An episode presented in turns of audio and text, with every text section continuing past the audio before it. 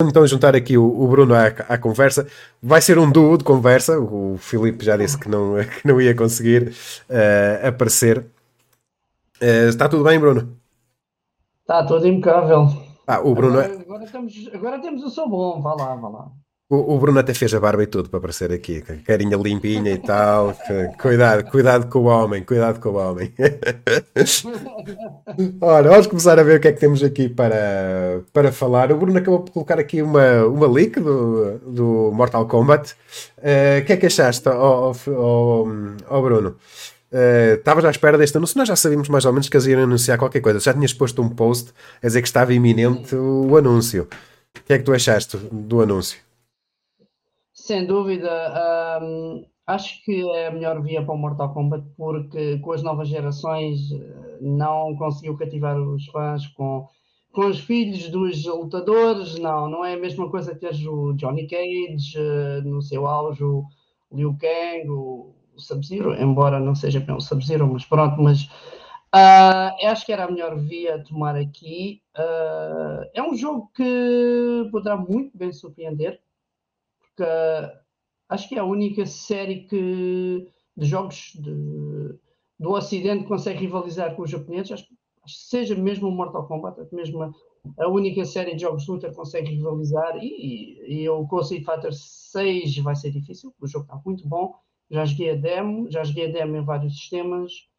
Uh, está muito bem otimizada, até mesmo pela Steam Deck, surpreendeu muito bem. Uh, a demo estar tão otimizada para um sistema portátil Quanto ao Mortal Kombat, vai ser, uh, uh, vai ser uma coisa muito. Uh, vai, vai, ser algo que não estamos à espera. Por exemplo, aquela parte que o Sub-Zero faz aliança com o Scorpion, que é, mas eles agora são, são aliados. Best friends. Best friends, ou seja, eram inimigos mortais.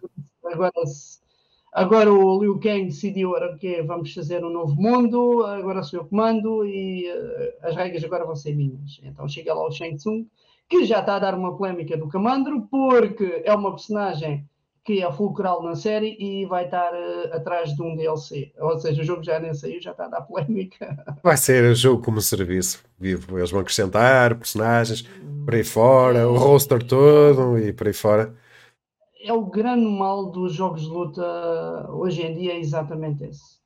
Eu acho que para nós termos um jogo de luta já amadurecido, vamos ter de esperar pelo menos uns dois anos e até lá expansões e DLCs e para aí fora. Mas pronto. Ok, mas eu acho que isto é só o anúncio, vamos ver. Eu acho que eles depois vão acabar por revelar uh, mais coisas. Ao menos não foram pelo caminho de um Mortal Kombat uh, Shippuden, não. o Mortal Kombat Boruto e pôr personagens novos, filhos e a coisa podia correr um bocado mal. Agora, estou a ver que está aí pessoal a, a chegar eh, e eu não fiz isto, costumo fazer sempre. Pessoal que está aí no chat, pronuncia-se. Estou a ver o Rui, claro que já nos ajudou, fiz. Eh, o Beja, o Tiago, o Samuel, o, a Érica também, o Nelson também está por aqui. Uh, o Unicórnio, obrigado, Unicórnio. Hoje, hoje estamos em alta. Uh, e agora vamos ver se o Superchat funciona ou não. E agora não funciona só para nos contrariar. Definitivamente isto, isto está a correr muito bem.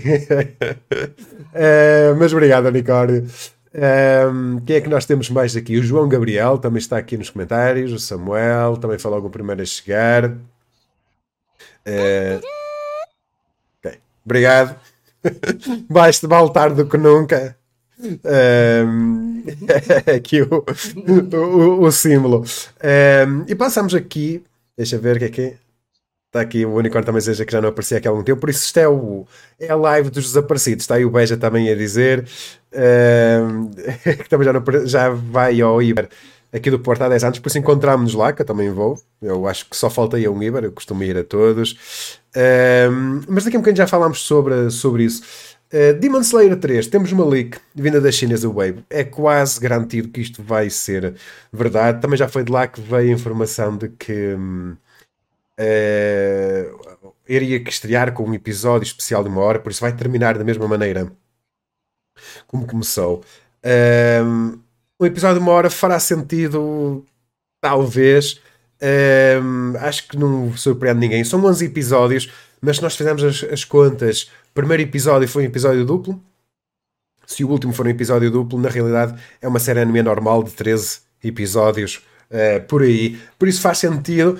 Mas lá está, uh, se eles quiserem ser muito gananciosos, vocês já estão a ver o que é que vai acontecer estes últimos dois episódios da terceira temporada, depois juntam-se aos dois primeiros episódios da quarta temporada e volta toda a gente para os cinemas encher o, o bolso da Kyoto, da Kyoto não, do Estudo Fatável.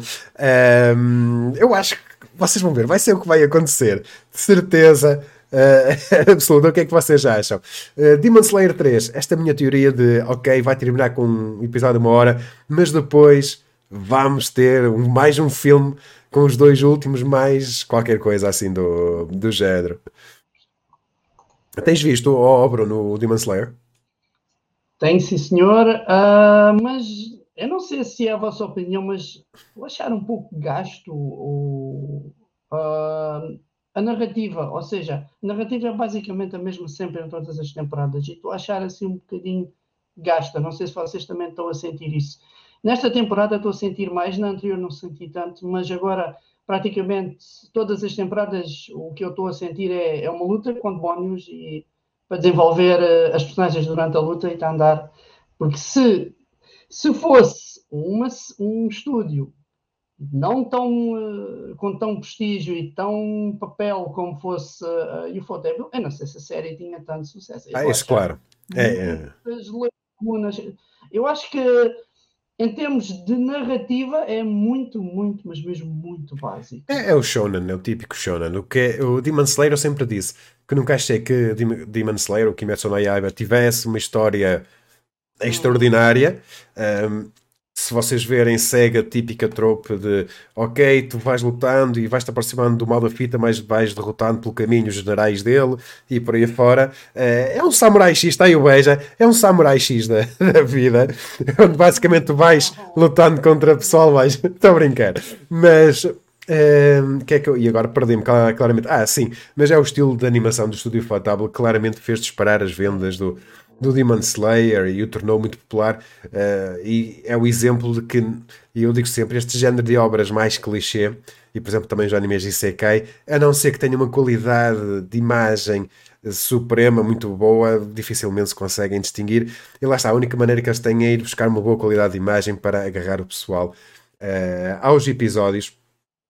Eu tive férias, aproveitei a, a minha estadia por Lisboa para me ficar a par dos episódios de de Demon Slayer. Uh, e realmente achei um bocadinho mais ou menos o que estavas a dizer, no sentido que tem, em termos narrativos, por exemplo, este último combate, estamos na, na mesma naquela fase de tem que se cortar cabeças ao mesmo tempo uh, para derrotar aquele inimigo ao mesmo tempo, algo que nós já vimos acontecer com os outros dois irmãos uh, atrás, ou seja, até a maneira de derrotar não, eu não sei como é que aquilo vai acabar, não é? Aquela luta. Mas esta parte inicial dá-me muita sensação que, ok, isto é a repetição uh, do que já vimos uh, anteriores. Exatamente. E até em termos de poderes, dá-me a sensação que os irmãos anteriores até eram mais fortes do que estes. E estes, teoricamente, deviam ser mais fortes. E foi isso que me, que me passou assim um bocado. Mas. Uh, Uh, Deixa-me só ver o que é que vocês acham. Digam aí embaixo nos comentários. Está aqui o Vais a dizer. Eu acho que o timing cómic uh, desta temporada é demasiado forçado. Há qualquer coisa nesta temporada que não está a funcionar tão bem como as anteriores. Eu acho também é ser só uh, um punhado de personagens e precisamos também daquela daquela dose comédia do Inosuke. Eu adoro o Inosuke. É, agora estou mesmo a perceber porque é a minha personagem favorita na série, porque dá aquele travão que é às vezes necessário, que é para dar um lado B das coisas. Ou seja, um, não ser tão sério e também usar um bocadinho de seriedade e comédia um pouco à mistura, porque o Inosuke consegue fazer isso muito, muito bem. E esta temporada ou é demasiado sério ou é demasiado copy-paste, e depois também tivemos aquele CGI que não é tão CGI tão mau. Se, for, se vocês forem ver o barco do, do Dr. Stone é muito mau. Mas sabes que o pior é que hoje ou ontem, eu nem fiz um artigo sobre isso, mas eles colocaram todos orgulhosos no Twitter um vídeo do making of do barco do, um, do Dr. Stone, como se tivessem feito uma grande coisa. Uh, por achei piada porque estava o pessoal depois nos comentários, claro, a reclamar.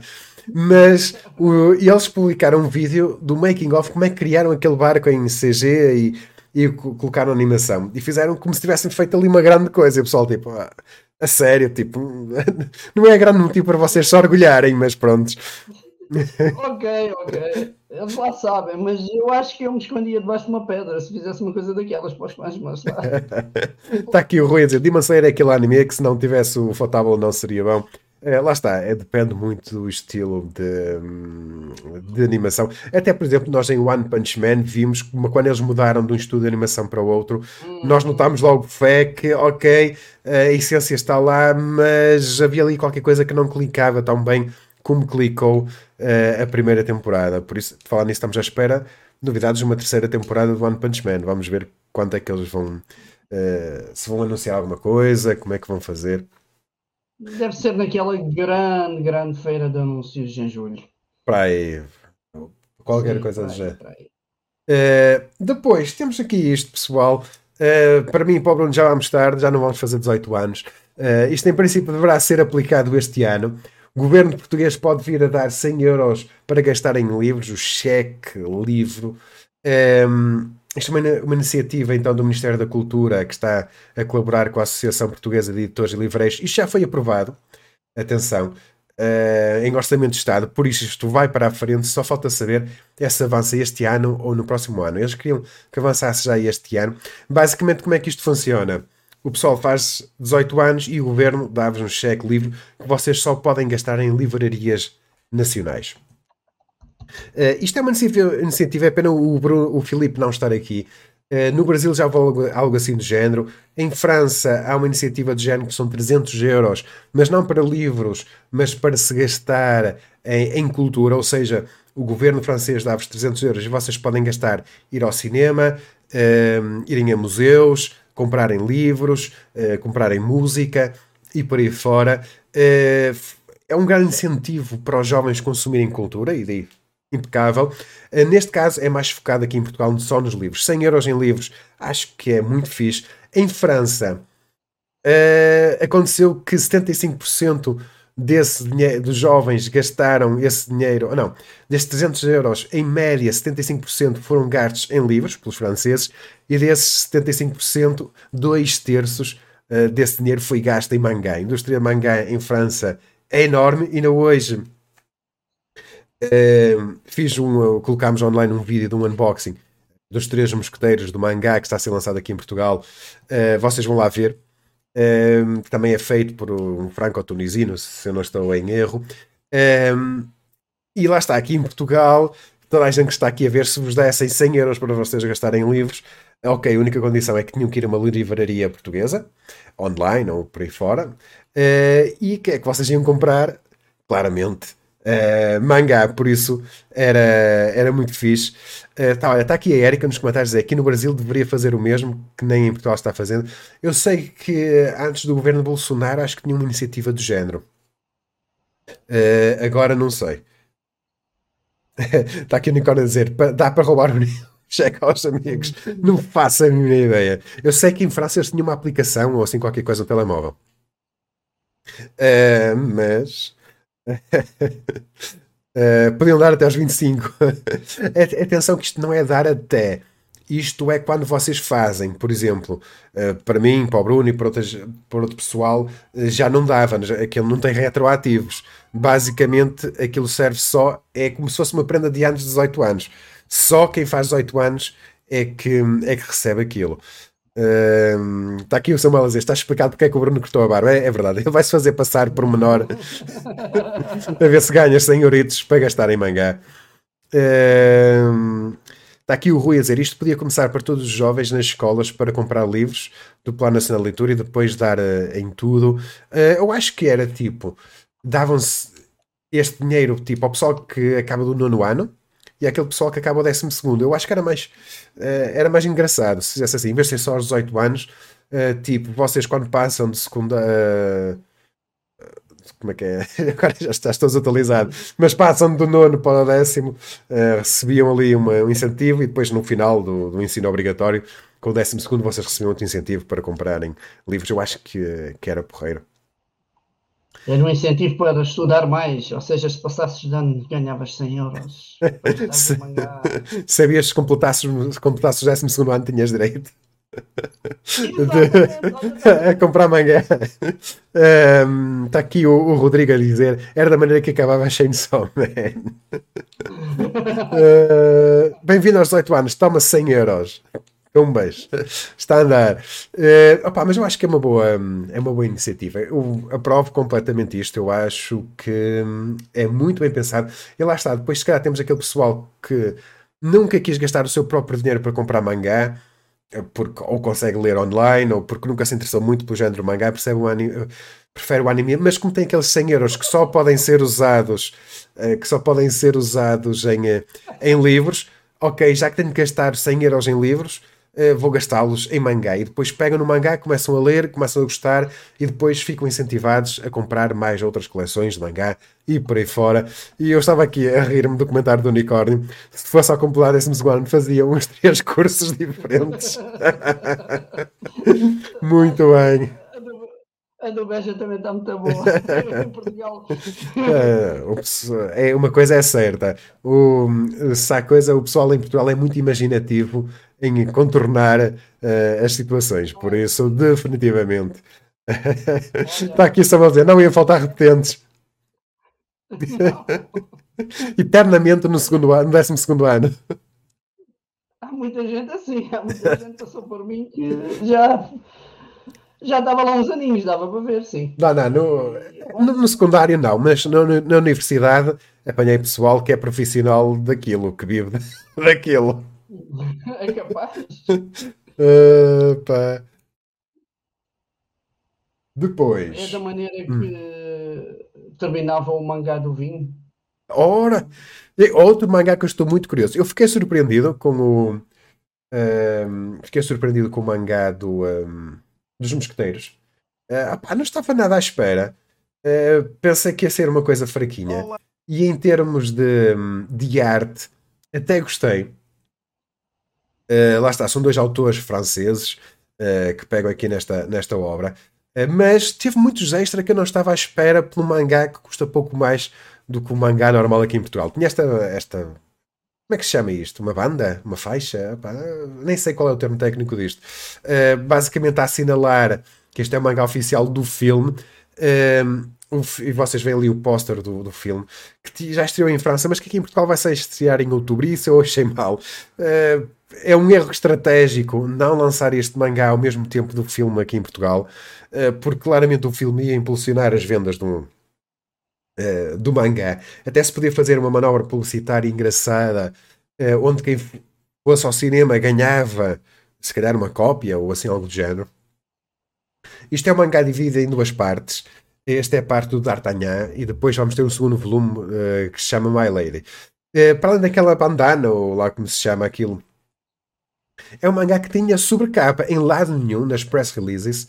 Uh, eles disseram que isto era um mangá com sobrecapa e vocês vão já ver aqui eu um, a mostrar. Temos esta capa normal, mas a outra capa também está muito fixe. Fica mais sóbrio para o pessoal que não quiser uma coisa tão flashy na, na sua, na sua estante. Uh, aqui estou eu a tirar o, um, a capa. E lá está. É um mangá que tem uma sobrecapa e depois uh, desta capa tem uma capa tradicional, mais mate, que não brilha tanto. E que se vocês preferirem podem ter na vossa, na vossa prateleira. Vem ali Levoar. Uh, não tem na capa escrito que são os três mosqueteiros. Uh, mas achei engraçado. A única parte negativa deste mangá para mim foi mesmo a qualidade de página, que é uma página mesmo muito fininha. Uh, se há algo, eu depois aqui mais tarde acabo por comparar com um dos mangás tipo da da Devir, eu acho que é já aqui, exatamente. Deixa-me só eu ficar. Vocês veem aqui, veem aqui o mangá da Devir. Do, os dois mangás têm 200 páginas, mas dá para ver pela diferença de tamanho que as, estas páginas são muito mais finas, por isso é que ocupa menos, uh, menos espaço. Por isso, como são páginas mais finas, vão ter mais transparência. Mas em termos de arte, gostei do que, uh, do que vi. Uh, achei que a história foi contada assim um bocadinho depressa demais, um bocadinho mais apressada. Se calhar, em vez de lançarem isto em dois volumes, se lançassem em três volumes. Uh, era, era mais fixe para terem isso. Para contarem mais pausadamente o mangá. Uh, opá, mas gostei. Gostei. Fiquei agradavelmente surpreendido. Lá está, é uma obra. Os Três Mosqueteiros é uma obra ocidental que é uma adaptação para um estilo mangá. Se vocês já repararam, no sentido da leitura está da esquerda para a direita e não como mangá da direita para a esquerda. Uh, mas gostei. Fiquei surpreendido. São dois volumes. É algo que vocês fazem muito facilmente uh, a coleção. Ora, deixem-me só ver o que é que vocês estão aqui a ver no, uh, nos comentários. Uh, o, o Tatarcão entra nesse. Não entra, mas eu não resisti. Quem nos acompanha no Instagram, se vocês nos acompanhem, acompanhem no Instagram. Eu não, não resisti a fazer uma story com a música do Tatarcão, porque toda a gente conhece a música do Tatarcão. Por isso, uh, não tem Tatarcão, mas ok. Uh, tá, o dizer, se Aramis for mulher nesse mangá ainda penso duas vezes. Não, não é. Recomendação, diz aqui o Beijo, o Ataque podia, podia fazer um stand, tipo mesa redonda com alguns comentadores, se me convidarem eu aceito, ao debate cenas otaku e afins. Tch, cuidado! um, o Beijo ia ser apedrejado, claramente. eu acho que toda a gente ia, ia parar o Beijo e lhe pedir coisas da, da devir para ele mandar. Olá, Shinji. A qualidade de página não parece pior do que a do, da JBC Portugal. Opa, deve estar ela por ela, mais ou menos. Por falar em JBC Portugal, eu falei com eles no fim de semana passado, estava no Ibaranime, uh, mandei-lhes uma pequena provocação no evento, porque estavam lá a vender volumes mangá da JBC e a resposta que me deram era que eles não saíram de Portugal, uh, a JBC, não JBC Portugal não acabou uh, e que podemos vir a ter novidades. Vamos aguardar. Uh, não, não vou suster a respiração pelo regresso deles, definitivamente. Uh, mas fiz-lhes essa provocação de dizer então, opá, estão aqui a vender e tal, e a resposta que me deram foi que nós não saímos de Portugal. Ai, eu, ai não saíram? Então prontos. Cá aguardamos o seu regresso. Uh,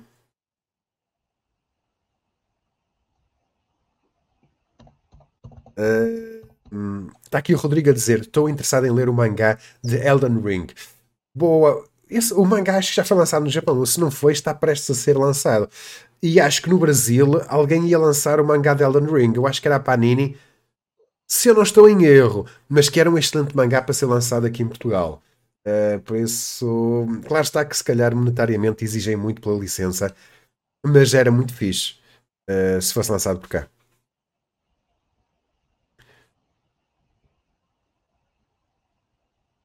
A JBC está tá, tá de sondera para Portugal e, e pelos seus fãs. A, a JBC, atenção, que a JBC como imprensa, empresa agora faz parte da Companhia das Letras, que é algo gigantesco, por isso. Uh, agora o pessoal tem que reclamar é com a Companhia das Letras e não com a JBC. está aqui só a dizer que a JBC já está em fase de negação. Uh... Opa, se eles, eles, lançaram o cão que olha para as estrelas, se eles lançassem o outro cão que olha para as estrelas, era muito fixe. E se terminassem o Akira, era, era brutalíssimo.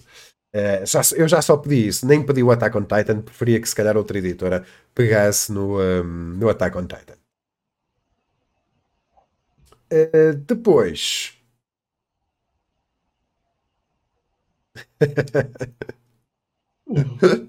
é o BEJ, é a BEJ Editora que vai, que vai tratar o Bé já está a aprender os, o, os segredos da arte para depois lançar a, a, a, Beja Editora.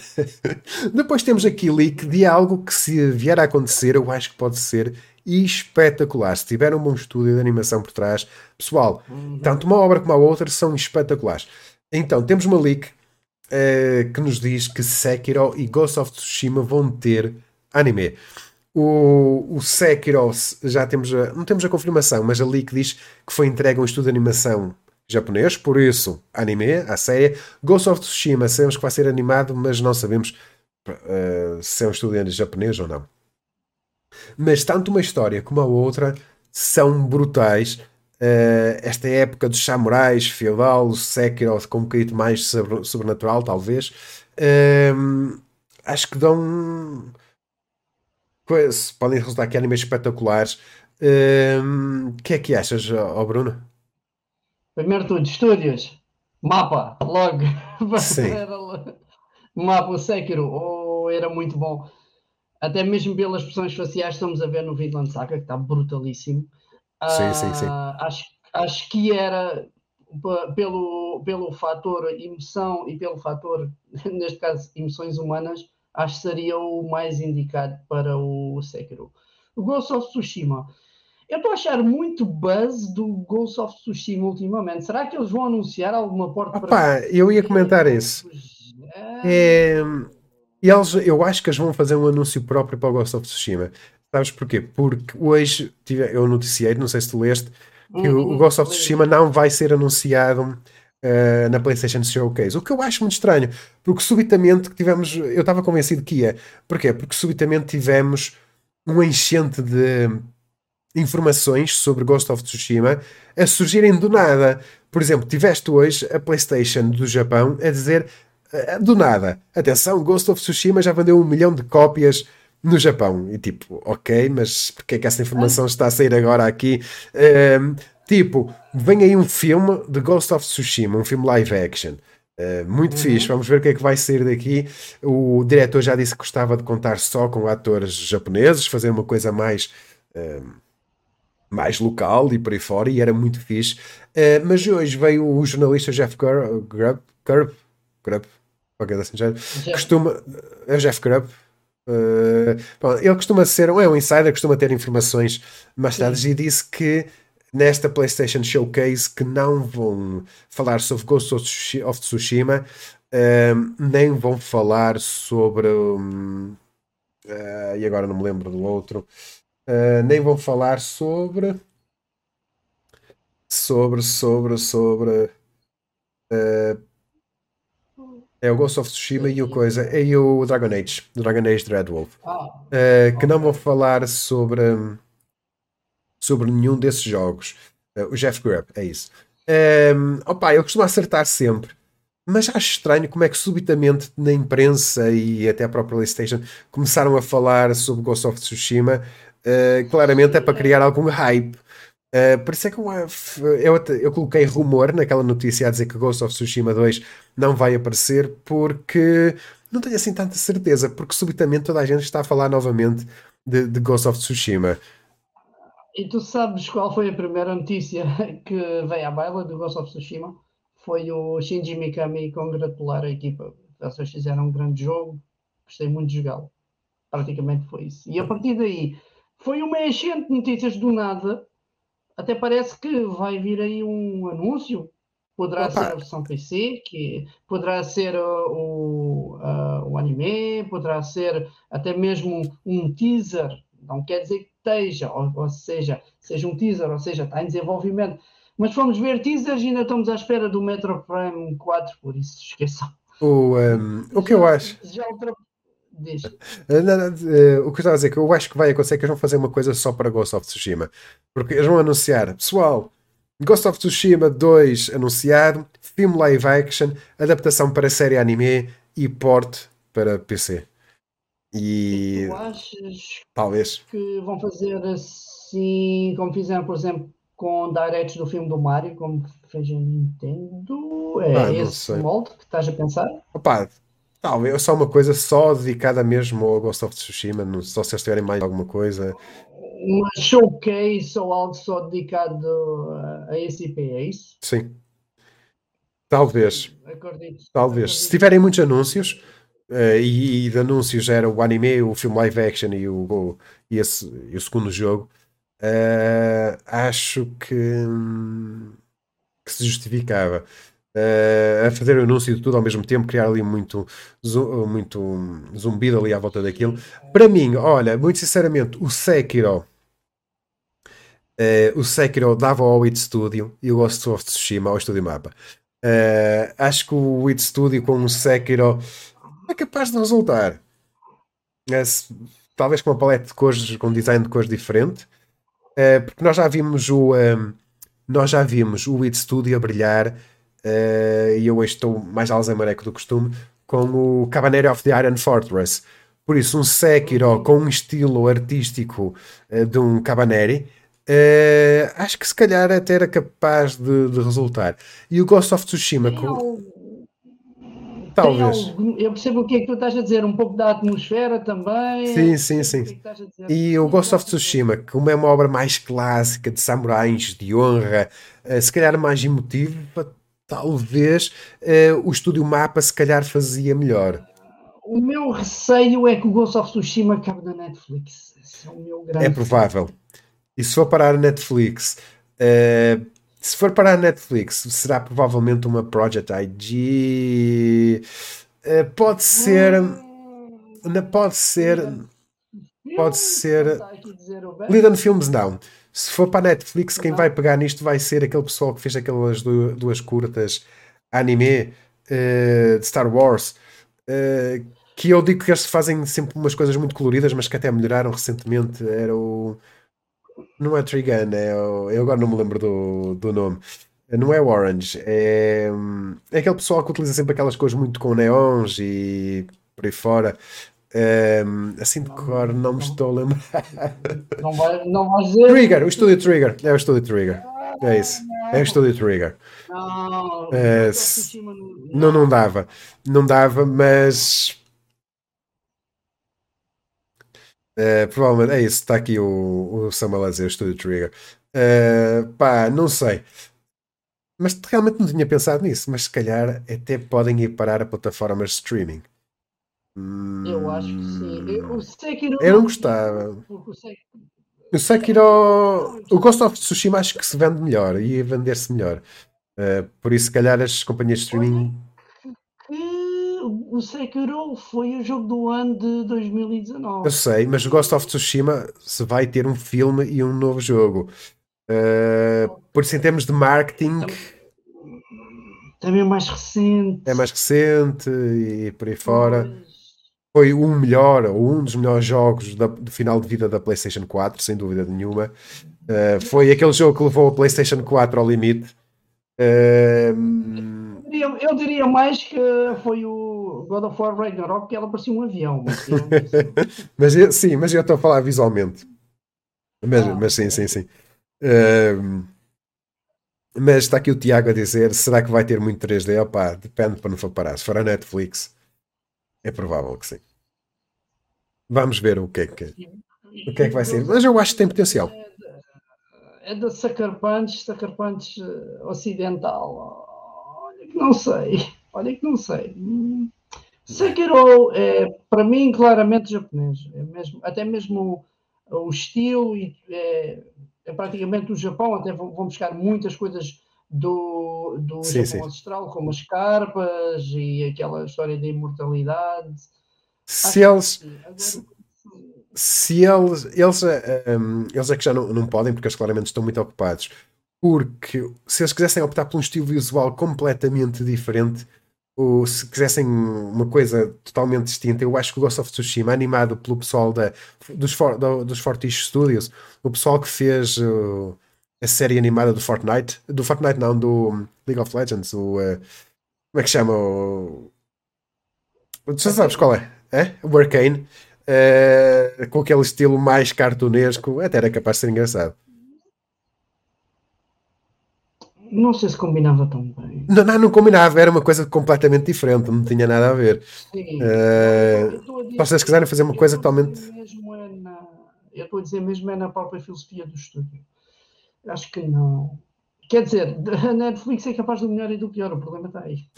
O, um, uh, eh, está aqui o, o Rodrigo a dizer: não há nenhuma novidade acerca da Deluxe Edition de Vinland Saga. Opa, eu sinceramente não estou a par que Vinland Saga vá ter uma Deluxe Edition. O que, o que vai ter, e vai-me levar outra vez ao, ao prejuízo, é, é, é, é, é isto.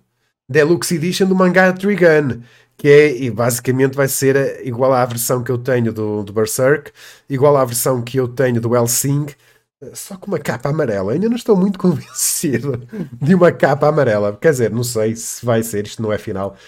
Uh, não sei até que ponto uma capa amarelo vivo uh, vai, um, vai resultar. Uh, esta Trigun Deluxe Edition vai. O primeiro mangá, o Trigun, vai ser compilado num único volume e depois vamos ter mais volumes que vão compilar a Trigun Deluxe Edition.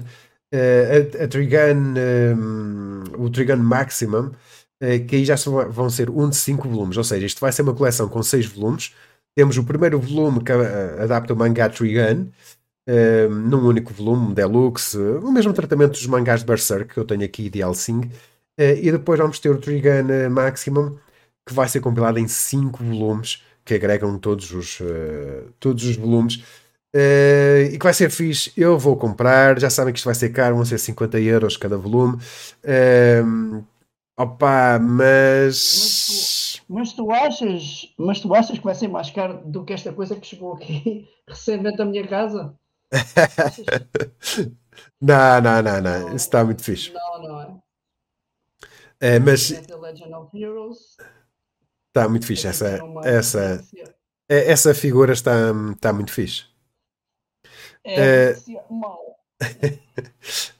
um, mas deixem-me só ver um, que se, se, me dizem, se o Rodrigo me responde aqui. Um,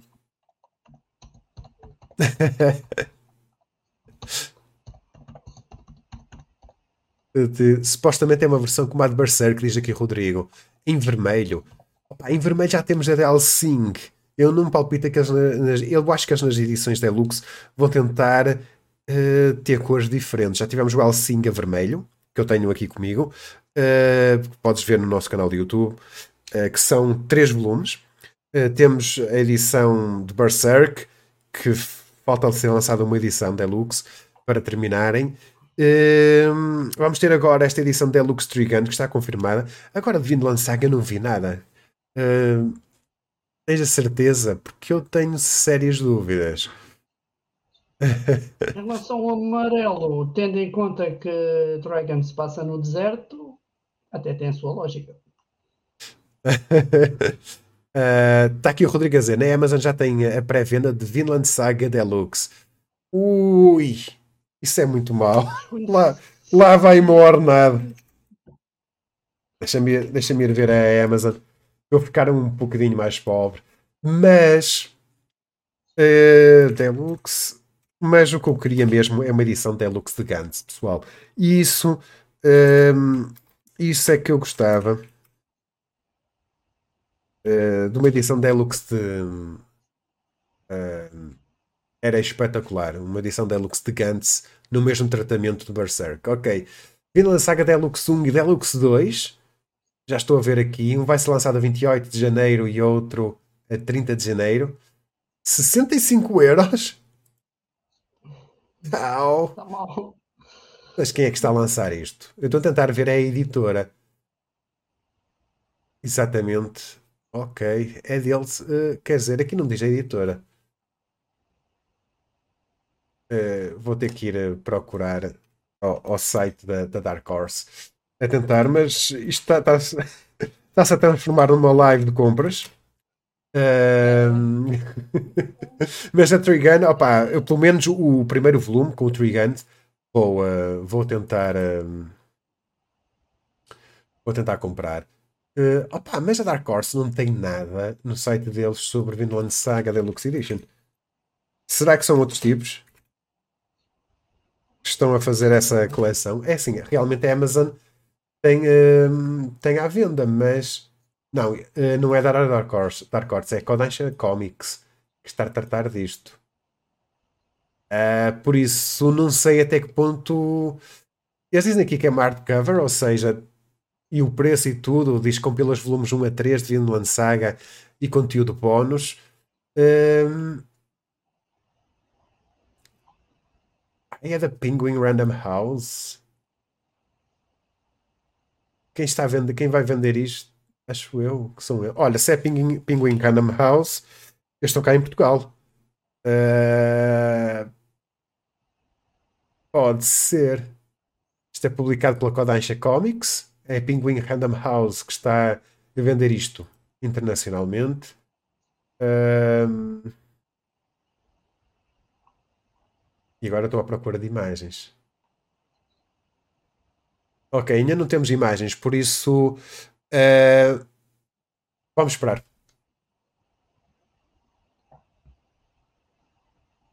Tentar ah, não, é, é assim. É, eu posso tentar falar com, com o pessoal da Ping Random House, mas isto vai ser em inglês, por isso eles não vão saber. Uh, não vão, ser, vão saber responder. Isto vai ser lançado em novembro. Uh, por isso é diferente quem está a publicar não é Dark, Dark Horse, por isso vamos ver o que é que vai ser aí. Mas sim, tinhas razão. Olha, fiquei a saber que vou ficar mais pobre no final do, do ano. Socorro, socorro. Uh, para além do Trigun, resolveram agora lançar também Vinland Saga Deluxe Edition. Mas é um mangá porreiro para, para ser lançado em Deluxe Edition. Mas lá está, eu continuo a, a querer uh, o, Gantz. O Gantz era espetacular se fosse lançado neste, neste modelo. Era, para mim era uma compra sem uh, sem pensar duas vezes. Algo que eu também queria comprar uh, era este menino, mas depois desisti. que era aqui este Mondroid do Thunderjaw do Horizon Forbidden West. Pois, mas é que tu tens que montar. Pô, não, e pior, e pintar que, que eu estive a ver, eu, eu, acho que isto tem que ser montado e pintado. Montar é naquela, eu sou um fã de Legos. Uh, isto são 60 euros. Eu acho que acho que os moderóides vêm pré-pintados, mas vai ao site deles e. Eu já fui, já estive lá a ver. Dizem eles que o modelo uh, que não representa o final, porque o modelo tem que ser montado e pintado. Por isso é que eu tipo, ah, estive quase a fazer a pré-compra, mas depois pensei, uh, eu, porque o que eu estive a ler online, eu acho que estes modelos já vêm um bocadinho pintados, estás a entender? Mas o que o pessoal estava nos comentários a dizer é que para ter este aspecto o pessoal tem que o pintar. Uh, e artes visuais não é comigo, pessoal. Uh, o que eu vou fazer com isto é esperar que alguém faça um unboxing no YouTube e depois vejo. Se isto realmente tiver este aspecto, eu mando vir. Uh, isto tem quase 40 centímetros. O problema de, das figuras e kits é que ou compras na altura ou esquece. Pois, o problema é esse. Isto está em pré-venda até o dia, até meados de junho. Uh, o meu problema é esse, é que se eu comprar e depois tiver que pintar, mesmo à séria, para ficar com este aspecto, uh, ardeu, porque esquece, uh, comigo não vai rolar. Ficas, ficas com um Thunder, thunder debatido, anémico, um Thunder Jaw anémico, sem cor. Uh, opa, não sei. Eu tenho algum receio em fazer pré-encomenda. Isto é de montar, é articulado. Mas isso na boa, isso faz-se na boa. Há muita, há muita coisa. Sim, eu, também vi lá um, eu também vi lá um velho mar que me encheu o olho. Mas... É... Mas é engraçado, eu até não me importo de montar e acho que é, é, uma experiência engraçada e tal. O meu problema é mais em pintar, porque se eu realmente tiver que pintar, tipo, é esquece que isto não vai correr mal. Mas isto é enorme, por 60 euros. Uh, claro que está, que depois tem mais esportes em cima e tal. Uh, mas eu estive a ver na Amazon no, no Japão, que já tive quase com, com a pré-compra. A última hora é que, é que não fiz. Isto tem quase 40 centímetros. 40 centímetros é do tamanho daquele mastodonte que eu tenho aqui, que veio da edição de colecionador do, do Horizon. Uh, por isso, muito fixe. Uh, o Bruno desapareceu, morreu, qualquer coisa. Deve ter ficado sem, sem bateria. Está uh, aqui o Rui a dizer: tu fazes o, o, fazes o unboxing e pintas. É assim, o unboxing, montar eu faço. O pintar, podia-te parecer, era tipo um pique, um desenho abstrato de um Thunderjaw ou qualquer coisa assim do, do género. Uh, Deixem-me só ver o que é que vocês estão aí a escrever nos, uh, nos comentários. Uh, o, o Beja é que vai ficar mais pobre alto que o, o Bruno acho que já está, mas não tem câmara. Espera aí. Desapareceu. Ah... Estou a ouvir, estou a ouvir, não te estou a ver. Sim, estás-me a ouvir, mas não. Desapareceu o homem. Um, depois. Né, mas já tem pré-venda de Vinland Saga Deluxe, exatamente. Vou precisar de duas jornadas. Uh, pagas os portos com os 2 euros da live. Opa, oh, isto não fazia nada assim. É um bocadito mais do que 2 euros. Está aqui o unicórnio dizer que realmente já tem pré-venda o primeiro e o segundo volume. Engraçado. E é que até tenha, por exemplo, as edições colecionador de, de Berserk, eles lançam de 3 em 3 meses. Eh, às vezes até eram espaços mais alongados. Mas novembro, dezembro, janeiro, eles até têm um ritmo mais acelerado de lançamento. Uh, eu ainda aqui à espera para comprar o volume 4 da Deluxe Edition de Berserk. Uh, aqui o a dizer, não vai ser a Kodansha Comics a lançar. Eles vão publicar, mas aqui, lá está. Podem ser eles a tratar disso, mas ele está à venda no site da Penguin Random House. Por isso pode ser tipo aquela mecânica dos videojogos que uns fazem, mas os outros distribuem em algumas zonas. Não sei. Mas que se fores ao site da Penguin Random House, ele está lá à venda. Não tem imagem. Uh, a Pinguim está a lançar uns volumes lindos de Beck em Espanha. Não me dá, quem me dera que viesse para, para a Tuga. Opa, eu estou à espera que eles digam alguma coisa. A Pinguim Random House, tanto barulho a dizer que iam começar a publicar em Portugal, mangá e tal, uh, com a Iguana ou, ou se calhar com outra coisa. O que é certo é que vimos zero ainda.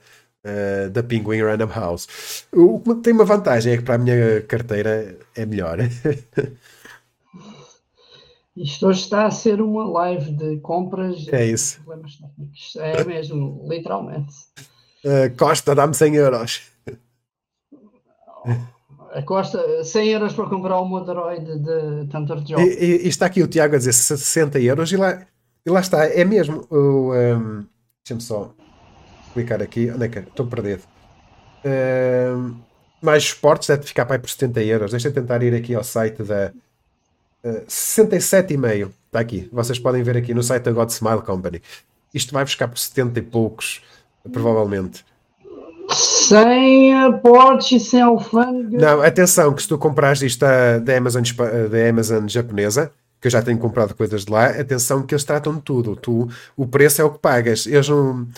Agora com a Amazon, como é que está a funcionar com, com a Amazon? É que se tu, e, e esta figura por acaso é distribuída pela Amazon japonesa é aquele shipping internacional, está envolvido tu no mesmo. Eles já tratam de desenfaldegamento, tu não, não é de género, compras, mas não vais pagar, uh, já está tudo, já está tudo incluído. Uh, eles já, ao te dizerem o preço, já está incluído o que é que tu vais pagar, ou seja, não, é como uh, algumas editoras de livros fazem e algumas companhias lá de fora faziam. Esta, esta figura que eu comprei vem de uma loja da França e eles têm um serviço que é, primeiro, vem do Japão até a loja deles, depois pedem da loja deles até uh, aos países europeus, daí que pagas, uh, pagas os portos, né? pagas logo a alfândega, mas não tens aquela lenga-lenga de seres tu a desenfalgar. Sim, sim, sim. sim.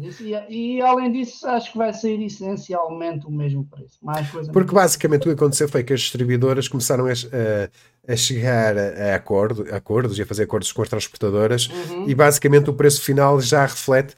Uh, esse processo todo que, é, que são as transportadoras que tratam de fazer isso. Por isso é que opa, é aquela maneira mais facilitar, porque começou a dar, quando isso entrou em vigor, começou a dar muita confusão, porque subitamente o pessoal começou a receber mensagens do CTT para alfandegar.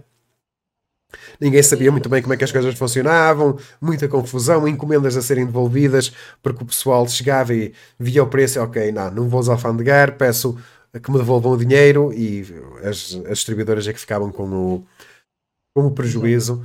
Por isso, um, opa, está aqui o Rodrigo. Olha, o Bruno morreu outra vez. Está aqui o Rodrigo a dizer: Encontrei o teu canal recentemente. Tenho a dizer que adoro o conteúdo. Ainda por cima, estou no início da minha coleção. Uh, por isso, olha, boa. Ainda tens aí muito que lhe dar, mas força, força. Uh, muito fixe. Deixa-me só tirar aqui o, o Bruno. Eu nem consigo tirar aqui o Bruno agora. Ah, já sei. Uh, Estão a pagar licenças, mas eu devia ter a Shueisha na mão.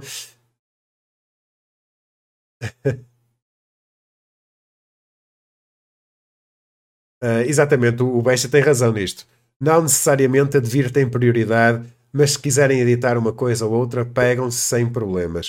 Uh, entretanto, eu já falei com o Advir e podem vir aí novidades. Vamos ver.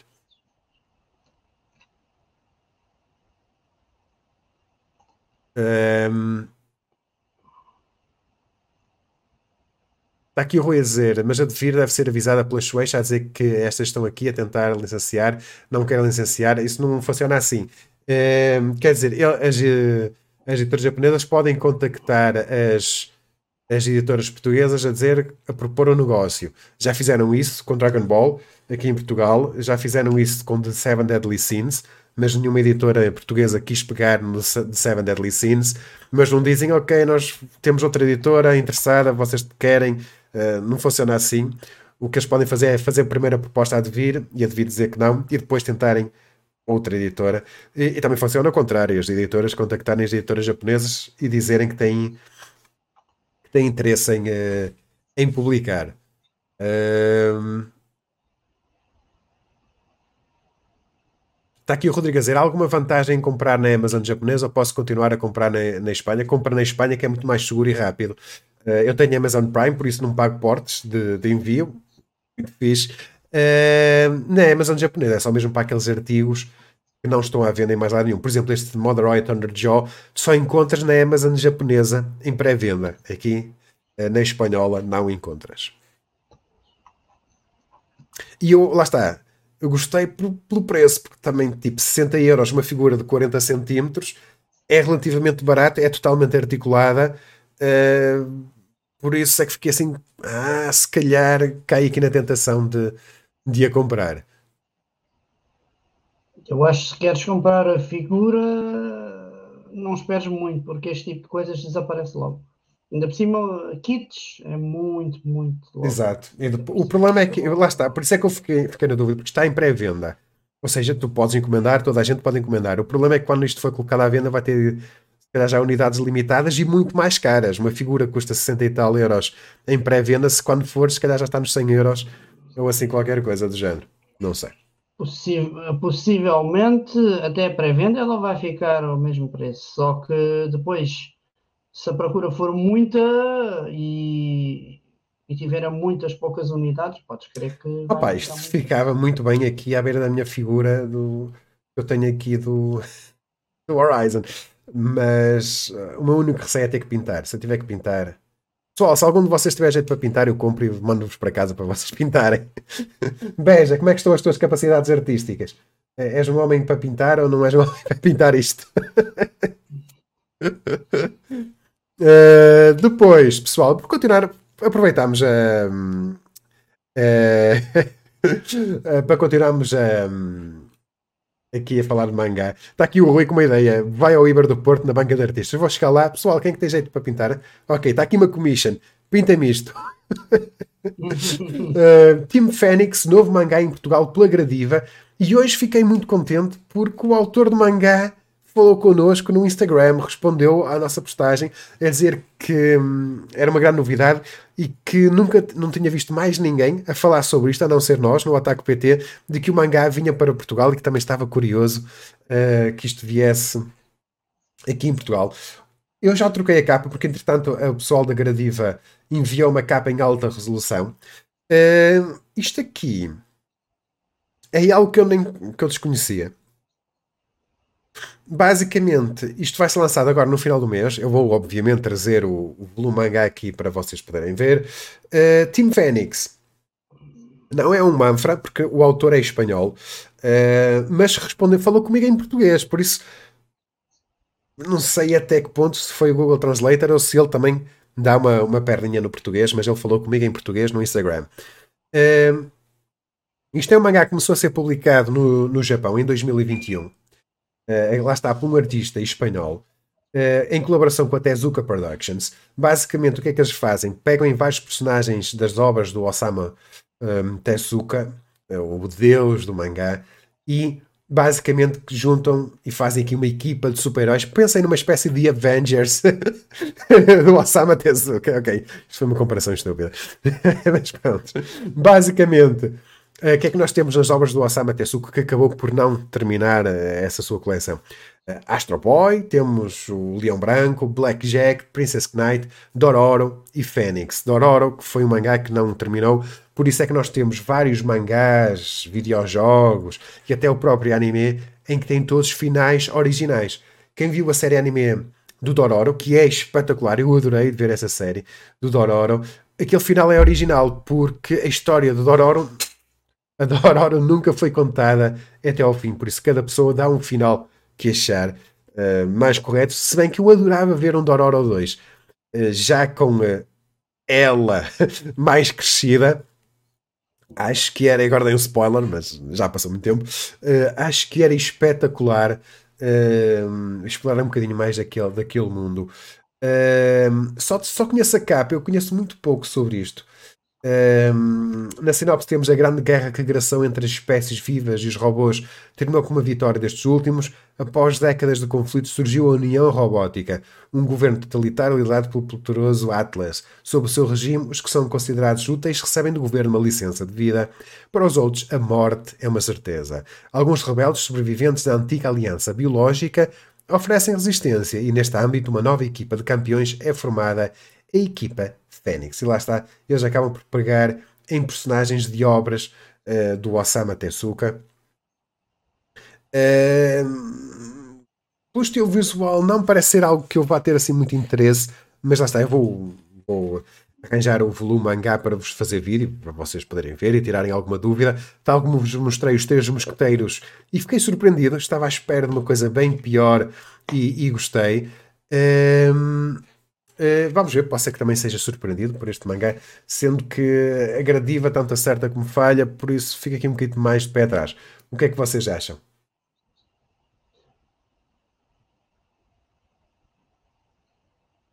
Está aqui o Rui a dizer esse Manga International Corporation, que é onde o pessoal vai buscar as obras francesas todas. Um, olá Vasco, tudo bem?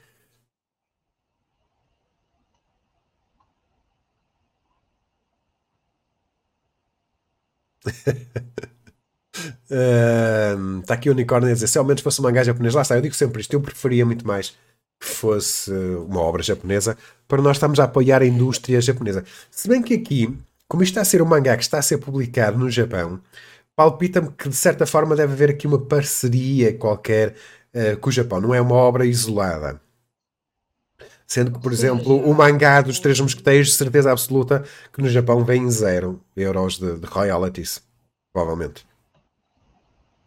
Ou seja, basicamente é como nós tivemos aquelas obras, eh, ou melhor, aquelas adaptações eh, anime de clássicos, por exemplo, pegando outra vez no Tartacão, que é uma coprodução japonesa-espanhola, o Viki, que eu acho que é alemã, e japonesa, o Bocas, que é holandesa e japonesa.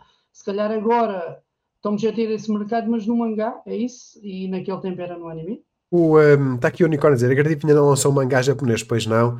Uh, lançou, lançou o dos zombies, que eu gostei muito. O, um, bah, que eu agora não me lembro, mas... Não me lembro porque também estou o um, All You Need Is Kill. Não, o Cruel Dead. O All You Need Is Kill é de vir. O um, Cruel Dead. Que estava muito fixe, eu gostei. Um, Deixa-me só ver. Exatamente, o Cruel Dead foram dois volumes e eu gostei muito. Foi, eh, foi muito fixe. Uh, gostei muito do, do lançamento deles.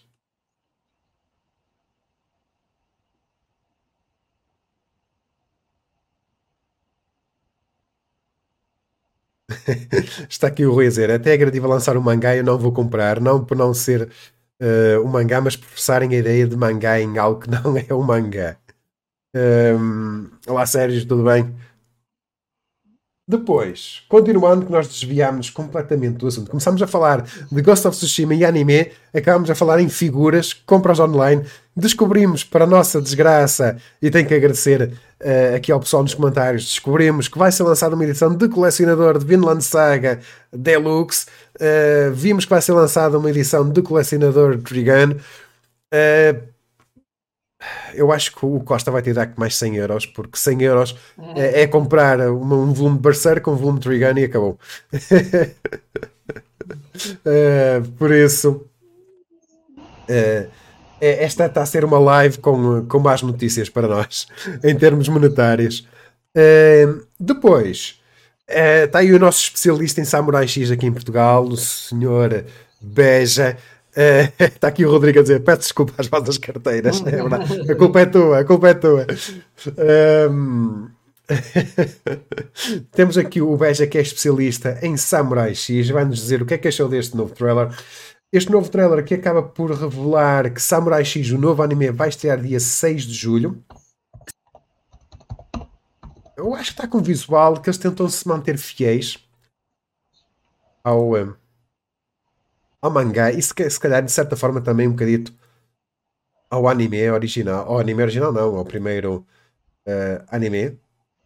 Será um anime que eles já disseram que ok, não vão um, pegar aqui em, uh, em fillers. Está aqui a luta do Aoshi com, uh, com ele, com o Kenshin. Acho que para já é a única coisa que vemos aqui. Uh, oh, veja, será que eles vão criar, contar a história da origem do, do OVA, do beginning, do como é que ele ganhou a cruz, ou acham, ou achas que não? Mais tarde lançam um filme ou assim qualquer coisa? Eu acho pelas imagens que tivemos aí, acho que sim, até tens ali imagens. Agora, se é uma coisa muito, muito breve, isso já não sei. Ah, epá, Mas... Aqui nesta parte parece, tem aqui, tem, tens razão. Exatamente. É aqui. Isso é a... É aqui, tens razão, tens. Mim, o OVA está muito melhor do que, do que a série. Sim, sim, sem dúvida nenhuma. E se é no vídeo desta semana, de um dos que eu publiquei, disse: Ó oh, pessoal, se vocês não conhecem Samurai X, vão ver o OVA de início. Uh, tem uma qualidade de animação brutal e explica porque é que ele tem uma cruz na, na cara. E é visualmente, opá, eu acho que ainda consegue competir taco a taco com alguns dos melhores animes uh, que se fazem agora. sim, sem dúvida. E até diria que faz chorar bastante superproduções. Em termos de arte, em termos de fotografia, está espetacular. Está aqui o Beja a dizer, eu acho que estavam, obviamente, a coloração e o traço da primeira adaptação estava mais próximo do original, mas este está mais perto do, do original. Uh, opa, o design de cores parece-me que está muito similar à primeira. Tem, está com uma animação mais clean, nota-se. Uh, ok, tem sangue. Hum, ok, também não foram aí por uma de censura. O traço está mais ou menos igual. Está um bocadinho mais modernizado, mas, mas, mas está mais ou menos igual, percebe-se? Em termos de design de personagens, acho que até se manteve. Exato, exato, o traço. Facilmente reconheces os personagens, sabes quem eles são, as... até os traços faciais, acho que.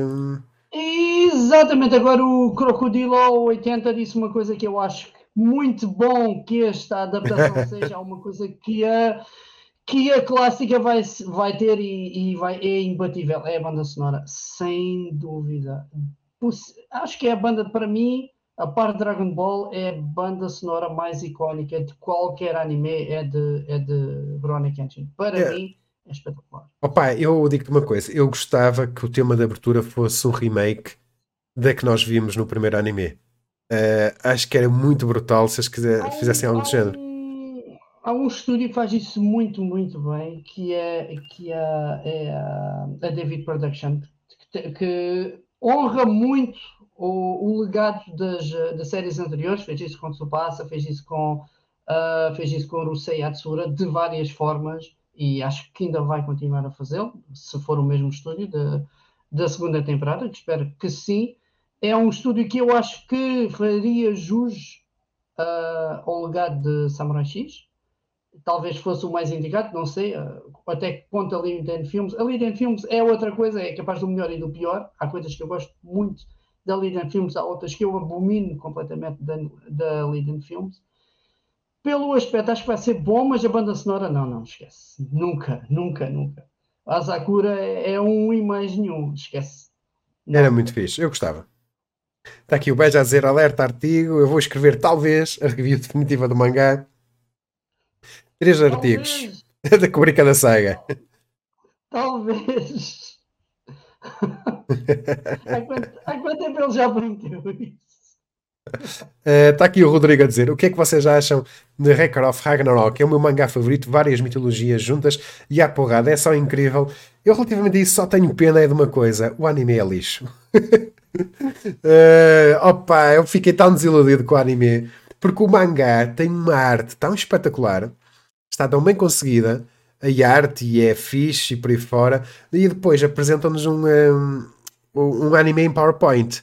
Uh, pá, é terrível, porque basicamente o Record of Ragnarok é aquele típico arco de um torneio de um anime shonen.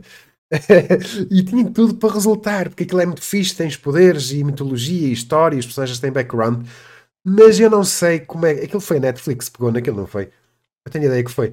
Eu não sei o que é que lhes deu na cabeça para fazer um anime em que passa a maior parte do tempo a, dar, a dar explicações e a fazer apresentações de PowerPoint e de combate tem muito pouco. Por isso, Record of Ragnarok, ao como Terraformars, por exemplo, uh, foram duas oportunidades deitadas fora por más animações. Ao passo que temos, e falámos há pouco do, do Kimetsu no Yaiba que salva o estúdio, aqui temos uma obra boa morre é o estúdio, literalmente. Foi assim, foi a Netflix, sem dúvida. E é esse é o meu. Esse é, quando vai qualquer coisa para a Netflix, é, é, é sempre naquela. É, pode ser muito bom, pode ser muito mau. Exato. Não há um meio termo na Netflix. O problema Exato. está aí. É, epá, é o, está até muito relacionado com o orçamento, sabes? Um, tivemos o Arcane, que está estupidamente bem animado e estreou na Netflix mas também tinha a companhia de jogos, tinha tudo ali por trás a ajudar e, e por aí fora. Um, mas o, o, Cabaneri, o Cabaneri foi neles, não foi? Que estreou. Uh, o Cabaneri of the Iron Fortress não, não é Netflix? Não. Pá, não sei. Assim de cor já não, já não me lembro. Foi, foi em, acho que foi em canal mesmo, no Japão. Achas? Estavam-me uh, aqui a, a tentar. Não tenho certeza, mas acho que não. Vamos ter agora mais uh, produções da, da Netflix. Lá está. É sempre o mesmo problema que eles fazem. Estamos iminentes de ter o filme de Black Clover, publicidade zero. Foi a mesma coisa com foi a mesma coisa com Jojo, publicidade zero. Ah, e eu sou-te muito sincero, eu agora não tenho Netflix. Um, ehm, não tenho Netflix uh, por causa daqueles problemas todos, limitarem por IP, partilhava com o meu irmão agora tenho HBO Max e Amazon Prime por causa do, das entregas grátis da Amazon, uh, mas tive que fazer uma escolha e Netflix não deixei de ter. Uh, e está aqui o Samuel a dizer: a segunda temporada de Record of Ragnarok pareceu melhor.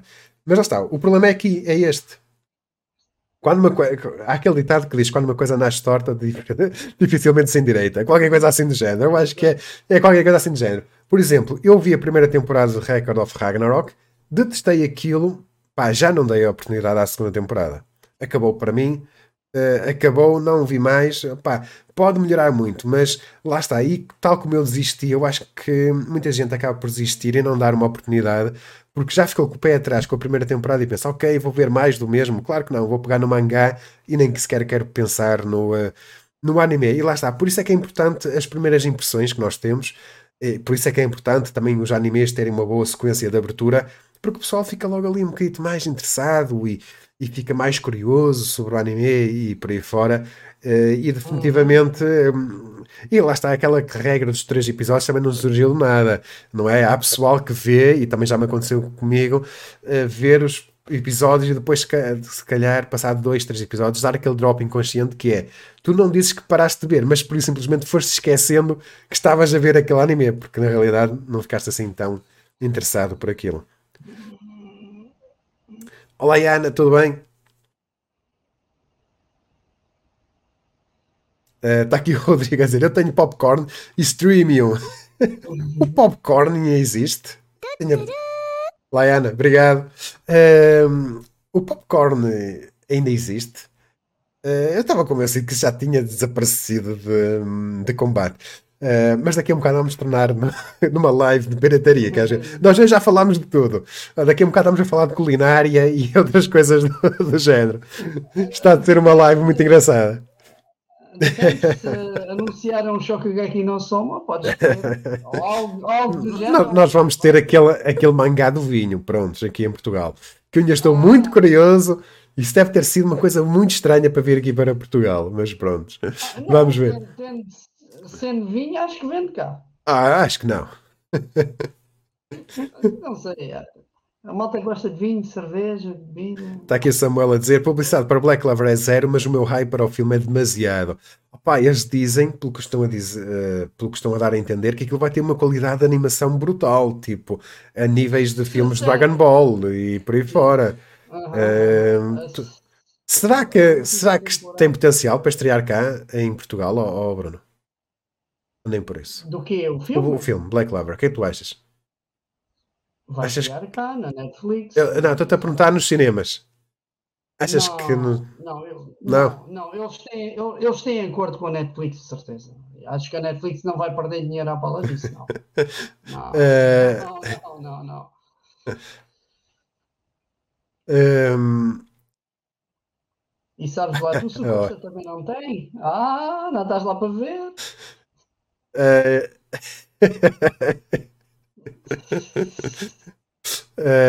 uh, aqui o Rodrigues, se vai estar na Netflix, não vem. Está aqui o Rui a dizer Eu o Pinóquio que, que era da Netflix. É, é que eles têm feito algumas coisas do género, que é aqueles filmes que depois passam logo para o cinema, tem para aí uma semana, duas de exibição, mas isso é mais no Japão.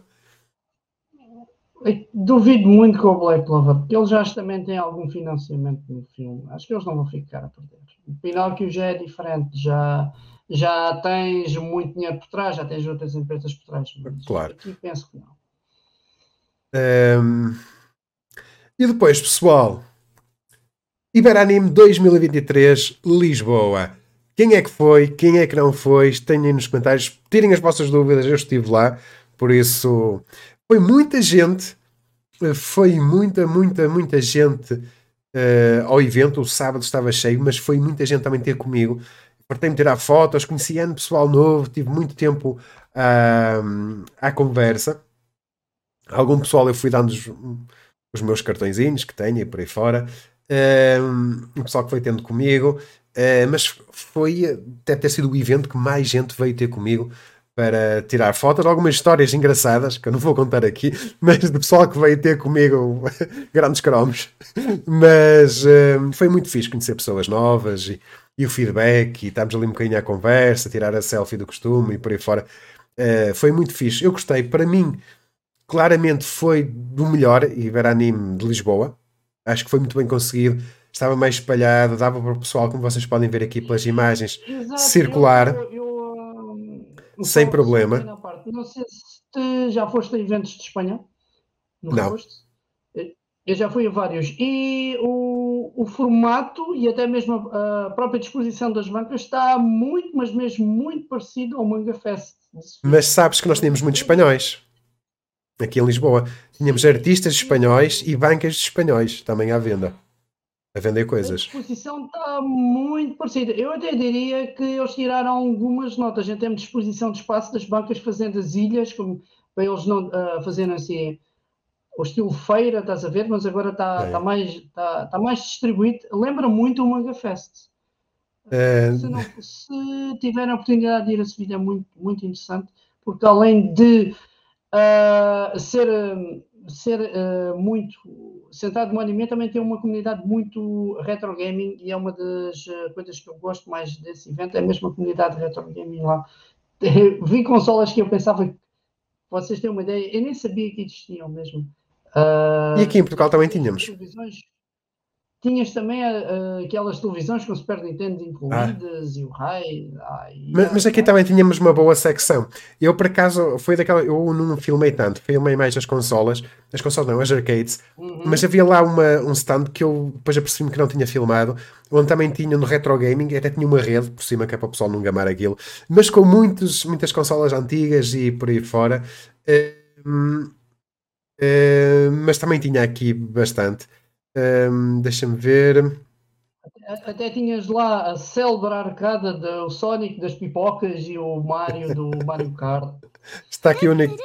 Ok, Tsubasa, tudo bom? Está aqui o unicórnio a dizer: adorei conhecer o Bushido e perceber que ele é muito maior do que eu pensava. Mas isso acontece muitas das vezes. A maior parte do pessoal uh, conhece-nos atrás da, das câmaras Uh, e depois vê que, que na realidade uh, há pessoal que eu percebo que há pessoal que nem se aproxima muito de mim, que me vê ao longe, mas até tem algum receio, mas eu não sou não intimido assim tanto quanto isso. Mas um, o Beja tem razão, eu e o Bushido um ao lado do outro é pai e filho. Uh, exatamente, vocês não conhecem o Beja, mas é daquelas situações que se um dia tivermos num prédio a arder e estiver eu e o Beja, eu, me, eu pego no Beja debaixo do braço e fujo, sem qualquer tipo de problema. Tal é a diferença de tamanho entre mim e o Beja. um, Samuel Buxia no Porto, se quiseres tirar foto comigo, é tranquilo, não tenho é um cartão de apresentação para te dar. Está bem, fica, fica assim. Uh, a cena mais caricata que me aconteceu no, um, no Ibranim este ano, em termos de conhecer pessoal, foi um miúdo que, me apare que apareceu com a mãe, pai de 7 anos, ou assim, qualquer coisa do género, que veio ter comigo e a mãe me pediu um autógrafo. E eu tive que, tipo, eu nunca dei um autógrafo na vida. E eu pensei, e agora? O que é que eu vou fazer? E, e lá fiz um sarrabisco. E lá fiz um sarrabisco uh, e entreguei-lhe um cartão dos meus. Uh, mas achei curioso o miúdo a tremer ao meu lado, muito pequenino, uh, todo contente de tirar uma foto comigo e pediu-me um autógrafo. E eu fiquei a pensar: e agora? O que é que eu faço da minha vida? uh, Ui, tinhas ali a Portois, era daquelas coisas que Sim. uma carteira muito recheada. É, é, é. Aquele, tem figuras espetaculares a Hypertoys, mas é caríssimo, meu.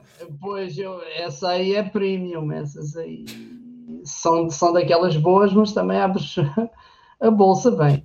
É, mas atenção, está aí o pessoal a dizer o meu tamanho, mas o Vasco deve ter o meu tamanho mais ou menos. Se ele está aí nos comentários, uh, também deve ser qualquer coisa assim do género. Um, Acham que a nova temporada de Captain Tsubasa tem uh, hipótese de estrear em Portugal? Opa, isso depende das TVs. Talvez, logo, logo, logo, não digo, mas no, mas no Bigs é, é muito provável. É provável que sim. Se calhar daqui a um tempo, quando a licença ficar mais barata, algo como My Hero Academia, as temporadas, as temporadas seguintes, demora sempre mais tempo porque eles esperam para ficar mais barato as licenças, mas, mas acho que sim. Acho que sim. Acho que, uh, e uma coisa, acho que os eventos deviam começar a ter o patrocínio da IKEA por causa do. Eu estou a ver Detovs a dar com pau. Acho que, acho que é aquele nome que. É o único nome que nós sabemos da, da IKEA, a malta que tem figuras, porque eles têm uns nomes que aquilo dá quase para invocar demónios, mas o Detolf toda a gente sabe o que é. Está uh, aqui o crocodilo o Crocodile a dizer uma coisa eu concordo plenamente e comentei isto neste vídeo.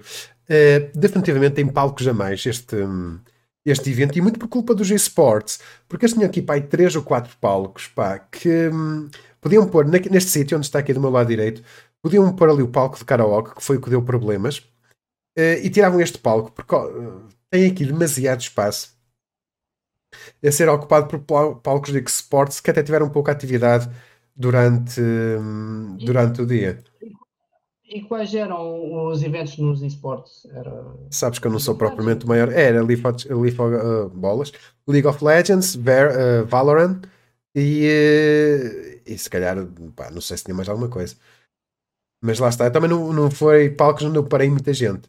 Onde, onde eu parei muito tempo.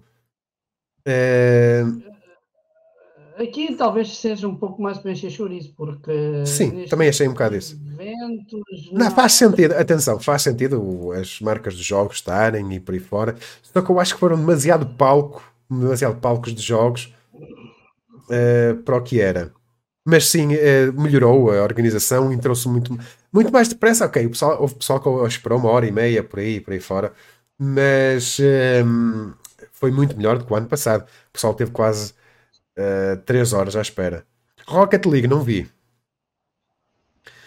Uh, ah, lá está o League of Legends, estou a ver ali, agora passou. Uh, mas o que é que eu que vos ia dizer? Então, nós saímos aqui deste primeiro pavilhão uh, e íamos para o segundo pavilhão, que a maior parte da ação passava-se no segundo pavilhão. Neste tínhamos ali as bancas dos artistas, como vocês viram. Uh, sabes, tu sabes uma coisa que eles falam, que fazem muito bem em Espanha? Okay. É teres um pavilhão para anime e tens outro pavilhão jogos. Eu acho que foi uma tentativa mais ou menos de fazerem isto aqui, mas hum, está diferente.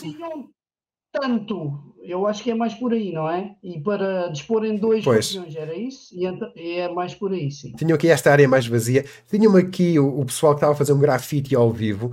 Eu tive um bocadinho a ver, mas o pessoal não ligou muito a isto, muito sinceramente.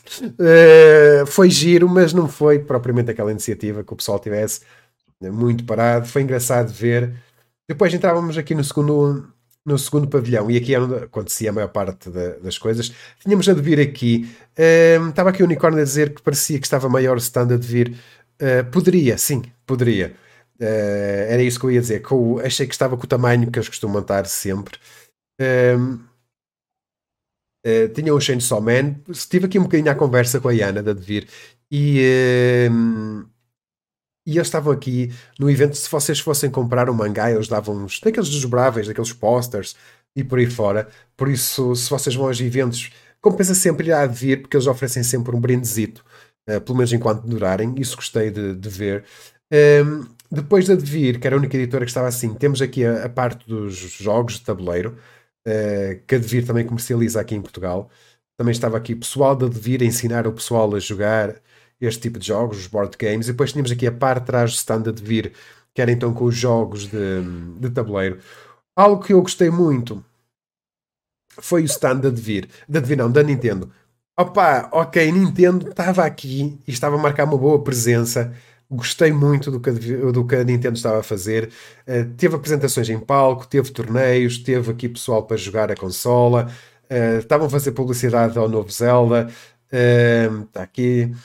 Uh, opa, mo- mostrou-se que eles foram com vontade para o evento e que estavam. Tem aqui mais uma mesa, eles tinham duas mesas com consolas para o pessoal experimentar. Um, opa, m- notou-se que estavam lá à séria.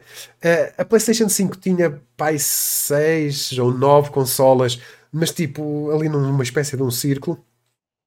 Mas não tinham palco, não Mas- tinham nada, não, não era nada. Mas não, não tinham lá nenhum representante, não tinham nada. Não, não. Era só- e- Olha, o Itacha ali estavam a pintar um carrinho. Estavam dois, estavam dois de taxas. Eh, mas lá está, continuar a falar da Nintendo. Opá, gostei de ver a Nintendo marcar presença. Achei que este ano este pessoal dos carros estava muito fraquinho, muito sinceramente. Eh, tiveram dois carros, mas eles costumam estar com mais carros e diferentes. Eh, opá, estava engraçado, mas já os vi com carros bem melhores no evento. Porque é que eles aparecem nos eventos? Não se vos sei dizer, mas eles aparecem, mas já os vi com carros bem melhores nos, nos eventos. Depois aqui a zona da feira. Tiveste o Comic Con também, onde eles estavam a fazer eh, um dos, umas das edições do Comic Con, onde estavam mesmo a fazer em direto, ou seja, estavam mesmo a pintar. Eles aqui, eh, não sei, né? mas o de Espanha, eles também têm aqui um, aquela body paint. Não, não, não, não, aquilo é só. Aquilo está tudo feito, em, só estão em exposição, porque as películas nos carros já colocaram. Não, não estás a perceber. A body paint, ou seja, mesmo alguém em direto Ah. body paint. Eles lá Não, não, tatuagens só. um brutalíssimo Colossal Titan.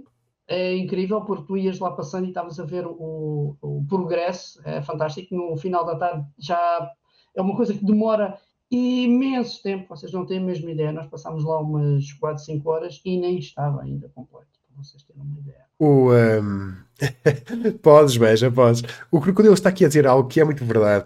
Algo que não faz sentido é meter atividades para as 10 da manhã. 10 da manhã está o Iberanime ainda a abrir e muita malta ainda nem entrou. E foi, e por isso é que eu cada vez pá, fico a pensar seriamente, opá, vale, vale a pena fazer eventos, atividades no Iberanime ou não? Eu vou explicar. Nós no, no Iberanime já fizemos três atividades para aí. Eh, uma delas, o, numa apresentação com o pessoal da JBC, eles puseram a nossa atividade de tarde ao mesmo tempo que o concurso de cosplay, ou seja, estava eu num palco e o concurso de cosplay a acontecer ao mesmo tempo no, no outro palco. Estava lá muita gente, opá, mas tipo, a sério, tipo, uma apresentação de, uma, de um mangá em Portugal também deve ter destaque. E eu penso, opá, o ano passado aqui no Porto, ok, vamos anunciar, vamos apresentar a Sendai Editora, vamos mostrar como é que se faz, como é que se cria, como é que se publica o mangá em Portugal e vamos anunciar o novo mangá que vai ser anunciado em Portugal. Ok, muito fixe. uh, Iberanime nem me diz nada. Descobri que eu ia fazer essa apresentação através de vocês. Foram vocês que me disseram que eu ia fazer a apresentação no Iberanime, porque eu nem sabia que tinha aparecido o, nome do Otaku PT no, no horário. Eu tive que lhes ligar e dizer: então, pessoal, vocês puseram no, no, no horário, querem, é para eu fazer, é para fazer a apresentação. E, lá lhes mandei a mensagem e depois apareci, mas o, a apresentação do Otaku PT e da Sendai Editora às 10 da manhã. O que é que aconteceu? Uh, o Rui estava lá, a maior parte do pessoal estava lá fora para entrar. Nós, quando começámos a apresentação, nem um terço das pessoas estava dentro do evento. Por isso é que, opá... Uh, tu, estás, tu estás a esquecer também, também do outro grande fator, que é Uh, e eu, que já estive em, uh, em, organização de eventos, sei o que isso é, é, além das filas, o pessoal assim que chega vai querer gastar dinheiro todo em bancas. Eles, eles não querem saber de atividades, eles vão diretamente para as bancas comprar coisas.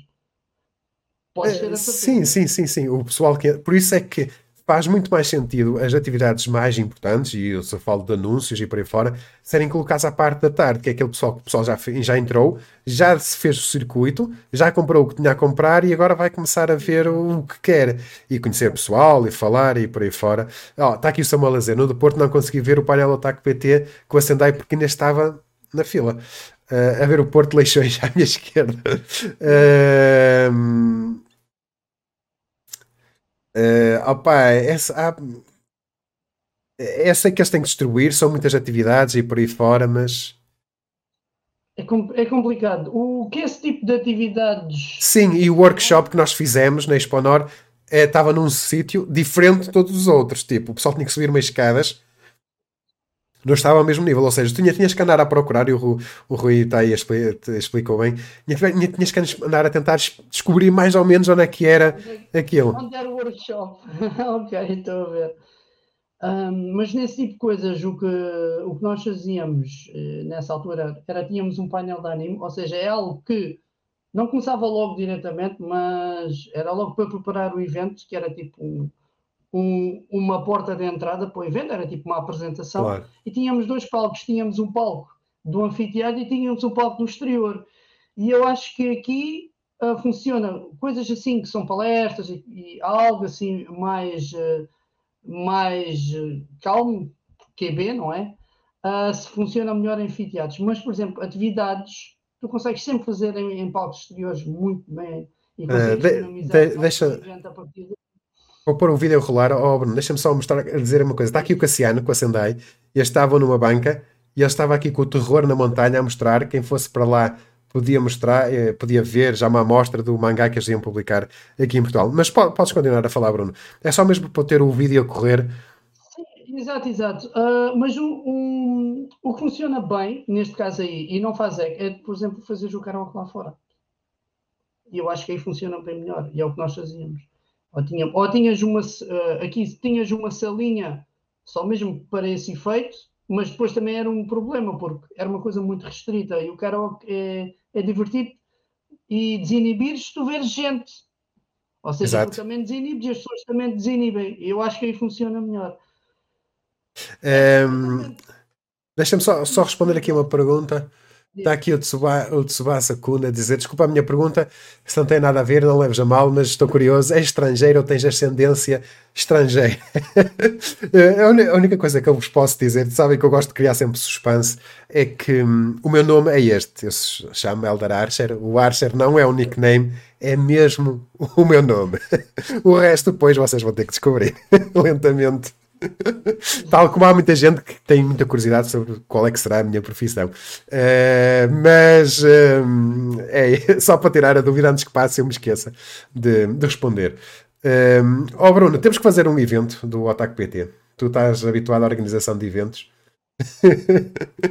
eu não tenho tempo para isso. Eu não tenho tempo para essas vezes eu vou ser mais sincero, eu gosto mais de, de organizar eventos do que, do que visitá-los. Gosto, gosto da organização, gosto da apresentação, gosto do convívio com, com o pessoal. É das melhores memórias que tu vais ter num evento, podes ter certeza.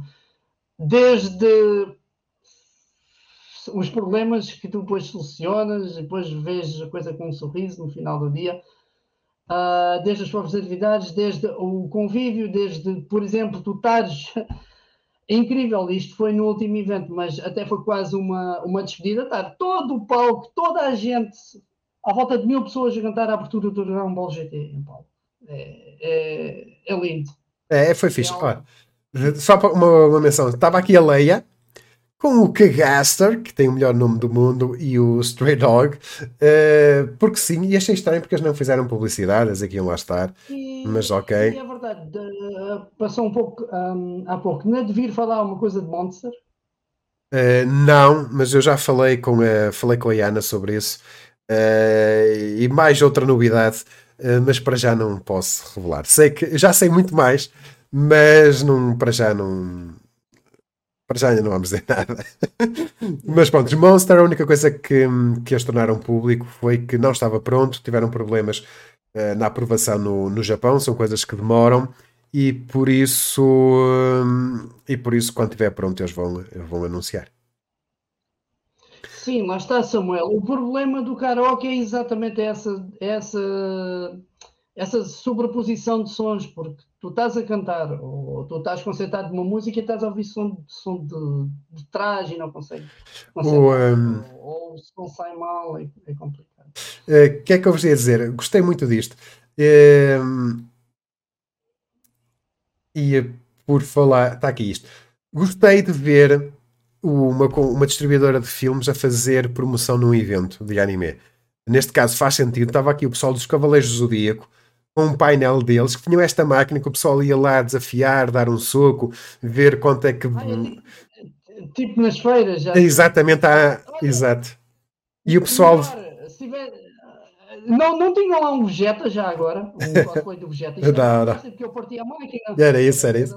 Mas olha, o pessoal adorou fazer isto. E acho que é uma maneira engraçada.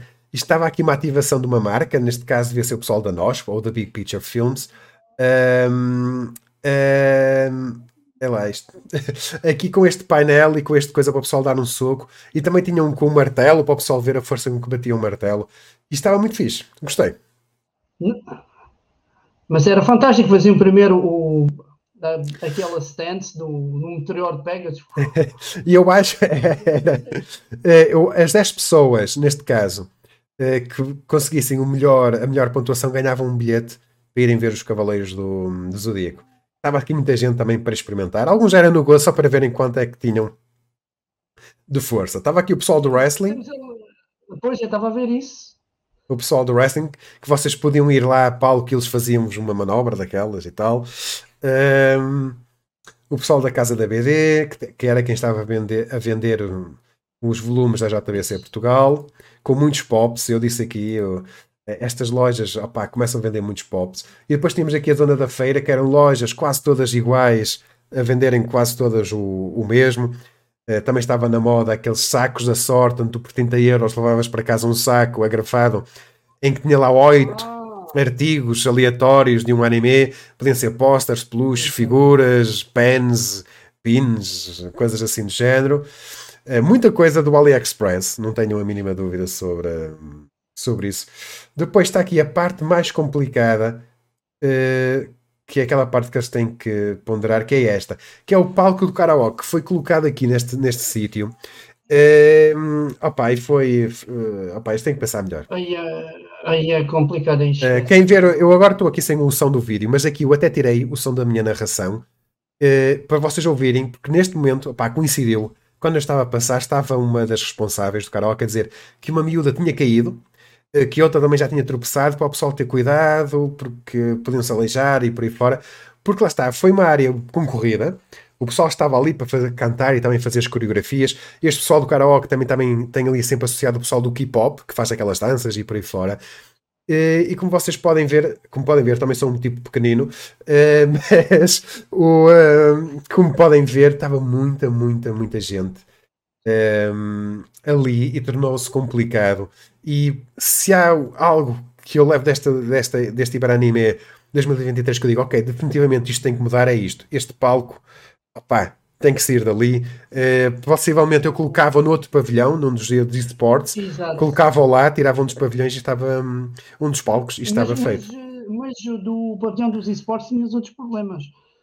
O, o som dos jogos é sem Hum. dúvida um grande problema. E Não, depois, não. Não sei se, tinhas narração. Uh, tinhas, tinhas, tinhas, tinhas pessoal, uh, tinhas casters a falar. Mas o que é que eu te ia dizer? Ah, É, foi uma coisa que eu fiquei surpreendido, e mesmo ali com o karaoke, sabes que a estrutura como eles estavam e o ângulo em que eles estavam foi muito bem pensado, porque no- em nenhum momento tinhas um palco a abafar outro.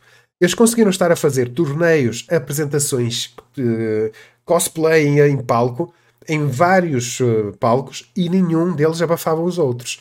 Estou a falar a sério, eh, o pavilhão é- era- os pavilhões eram tão grandes eh, e a disposição foi bem pensada que tu não tinhas um, um palco a sobrepor-se por cima dos outros. E nesse aspecto, opá, gostei. Estava muito bem pensado. Porque se tu reparares, isto nem é comprido.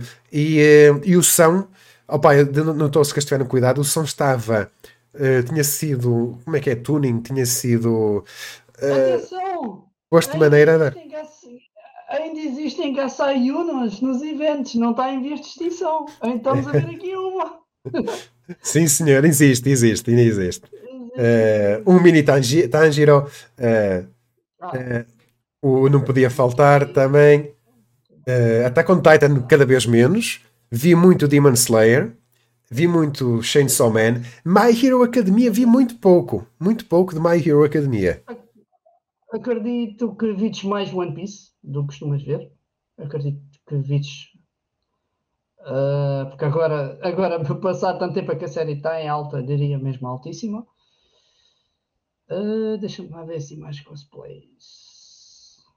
Alguns estão muito, muito bem elaborados. Aquele, aquele Chainsaw Man que tu publicaste está brutalíssimo. Tá, tá, tá muito fixe. Olha, está aqui o tal, o tal de jogo que o pessoal também, eh, também gostou muito, que faziam filas, que era o pessoal a tentar ver quem é que dava ehm, com mais força, com martelo e tal.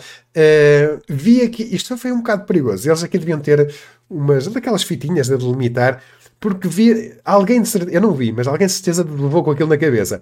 Porque hum, definitivamente houve aqui algumas tangentes eh, a passar à, à volta cabe- da cabeça do pessoal que estava ali à volta.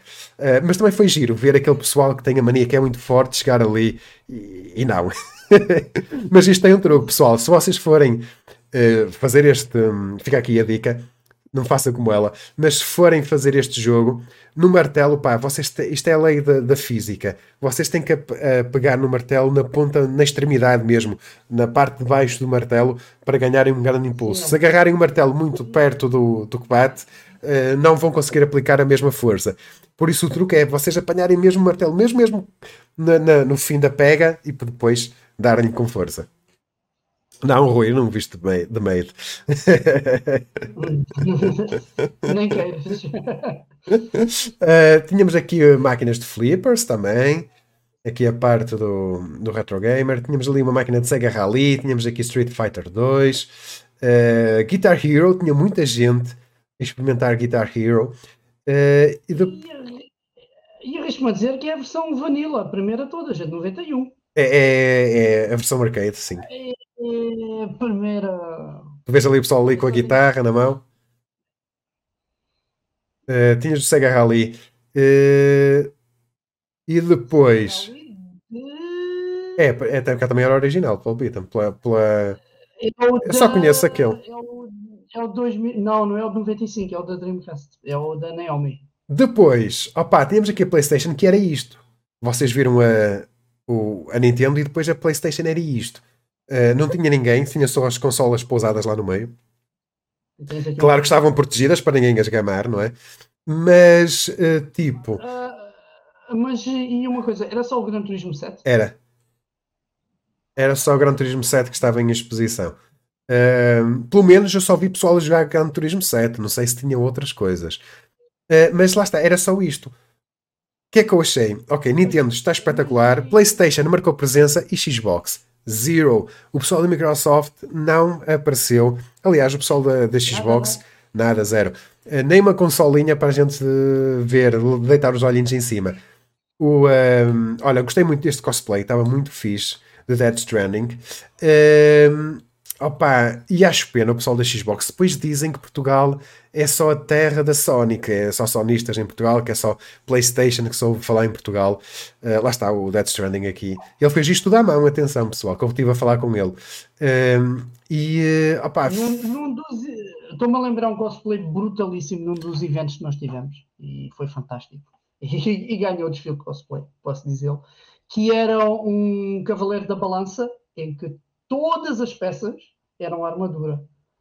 Ele fez todas as peças à mão, todas as armas, é... tudo. Estava excelente. Temos é... C18, acho eu. É, é uma das cosplayers convidadas. Este é o palco principal. Um, este era o palco principal onde foi feito aqui os torneios de cosplay. Uma das coisas que eu. Só agora é que eles anunciaram, mas já aconteceu no fim de semana, foi que Portugal ganhou o, o Cosplay World Masters. Portugal foi campeão. Mas nas redes sociais nós fizemos um artigo sobre isto, mas não vi mais ninguém. A própria organização no Instagram eh, tipo, demorou muito tempo a anunciar isso. Eu acho que a maior parte das pessoas não se apercebeu que Portugal tinha sido campeão de cosplay. Tipo, em segundo lugar ficou o Brasil, para quem tem curiosidade, e em terceiro ficaram os Estados, os Estados Unidos. Estava aqui o pessoal da nós que tinha aqui este, esta coisa engraçada aqui, uh, que vocês podem tirar uma foto. Uh, isto era fazer eh, reclama ao ciclo de cinema anime, que daqui a um bocadinho já vamos falar sobre isto. Uh, Bleach, ali. e o pessoal entrava ali e podia tirar uma selfie e depois participar numa espécie de um concurso, qualquer coisa assim do, um, do género. mas como vocês podem ver, também, sempre muitas bancas. opa, fiz um vídeo acelerado no sábado, fiz um vídeo acelerado um, no domingo. Segui o conselho do Bruno e fiz uma live stream uh, no domingo, a partir do meu telemóvel, mas sem som. Eu vi o pessoal reclamar que não tinha som, mas opa, não dava, era muito arriscado. Uh, mas como foi a primeira vez que eu fiz uma live stream com, com o telemóvel, esqueci-me de terminar. Uh, por isso correu muito bem, porque eu comecei a fazer a live stream, depois carreguei no botão para desligar, passar dois minutos, e depois, quando fui ao nosso canal de YouTube, a live stream estava ativa há uma hora e meia.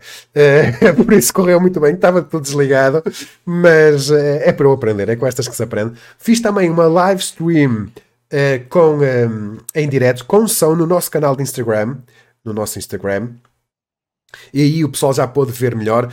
Por isso eu tentei ao máximo uh, fazer coisas e trazer. E cheguei a uma conclusão, pessoal. Se vocês forem ao Ataque PT, virem tirei poucas fotografias. Opa, não, eu não consigo. So, sozinho tenho muita dificuldade. Ou é para o visual, ou é para o live stream, ou é para tirar fotos. Uh, por acaso, eu acho que cheguei, em termos de cobertura de um evento, opa, eu acho que cheguei ao meu limite. Tipo, não consigo. Tipo, não consegui estar a ver os, os concursos de cosplay porque estava a fazer outras coisas e por aí fora. Ah, isto é outro palco também uh, do Panda Kids, acho eu. Porque o pessoal estava aqui a tirar fotos, não sei porquê.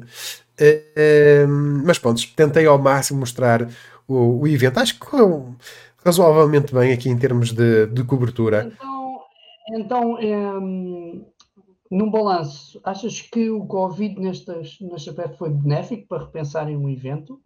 Eu acho que o, opa, nós já tivemos evento o ano passado, eh, depois do Covid. Uh, oh, está aqui o grupo de, de Demon Slayer. Uh, e o ano passado foi espetacular, porque foi o primeiro evento pós-Covid. Eu fui ao evento e apanhei Covid pela primeira vez na vida. Uh, por isso, eu apanhei Covid no Iber. Muito obrigado, pessoal. Muito obrigado. Muito obrigado. Que, eu acho que, oficialmente, não é? Em termos de segurança, este é o primeiro ano onde nós. Este já foi normal. Realmente seguros. Sim, exato. E eu estou a ver que talvez uh, nesse aspecto foi uma mais-valia, porque se calhar deu tempo a repensar o evento, se calhar deu tempo a ver o que é, o que, é que podiam fazer melhor, pior. Aqui é fácil. Uh, eu vejo, pelo menos do que eu estou a ver, uh, estou a ver uma organização melhor, mais capaz. Alguns problemas, como já os citaste, alguns problemas que só mesmo, de, só mesmo lá podemos vê-los, não é? Mas esse do karaoke é um deles.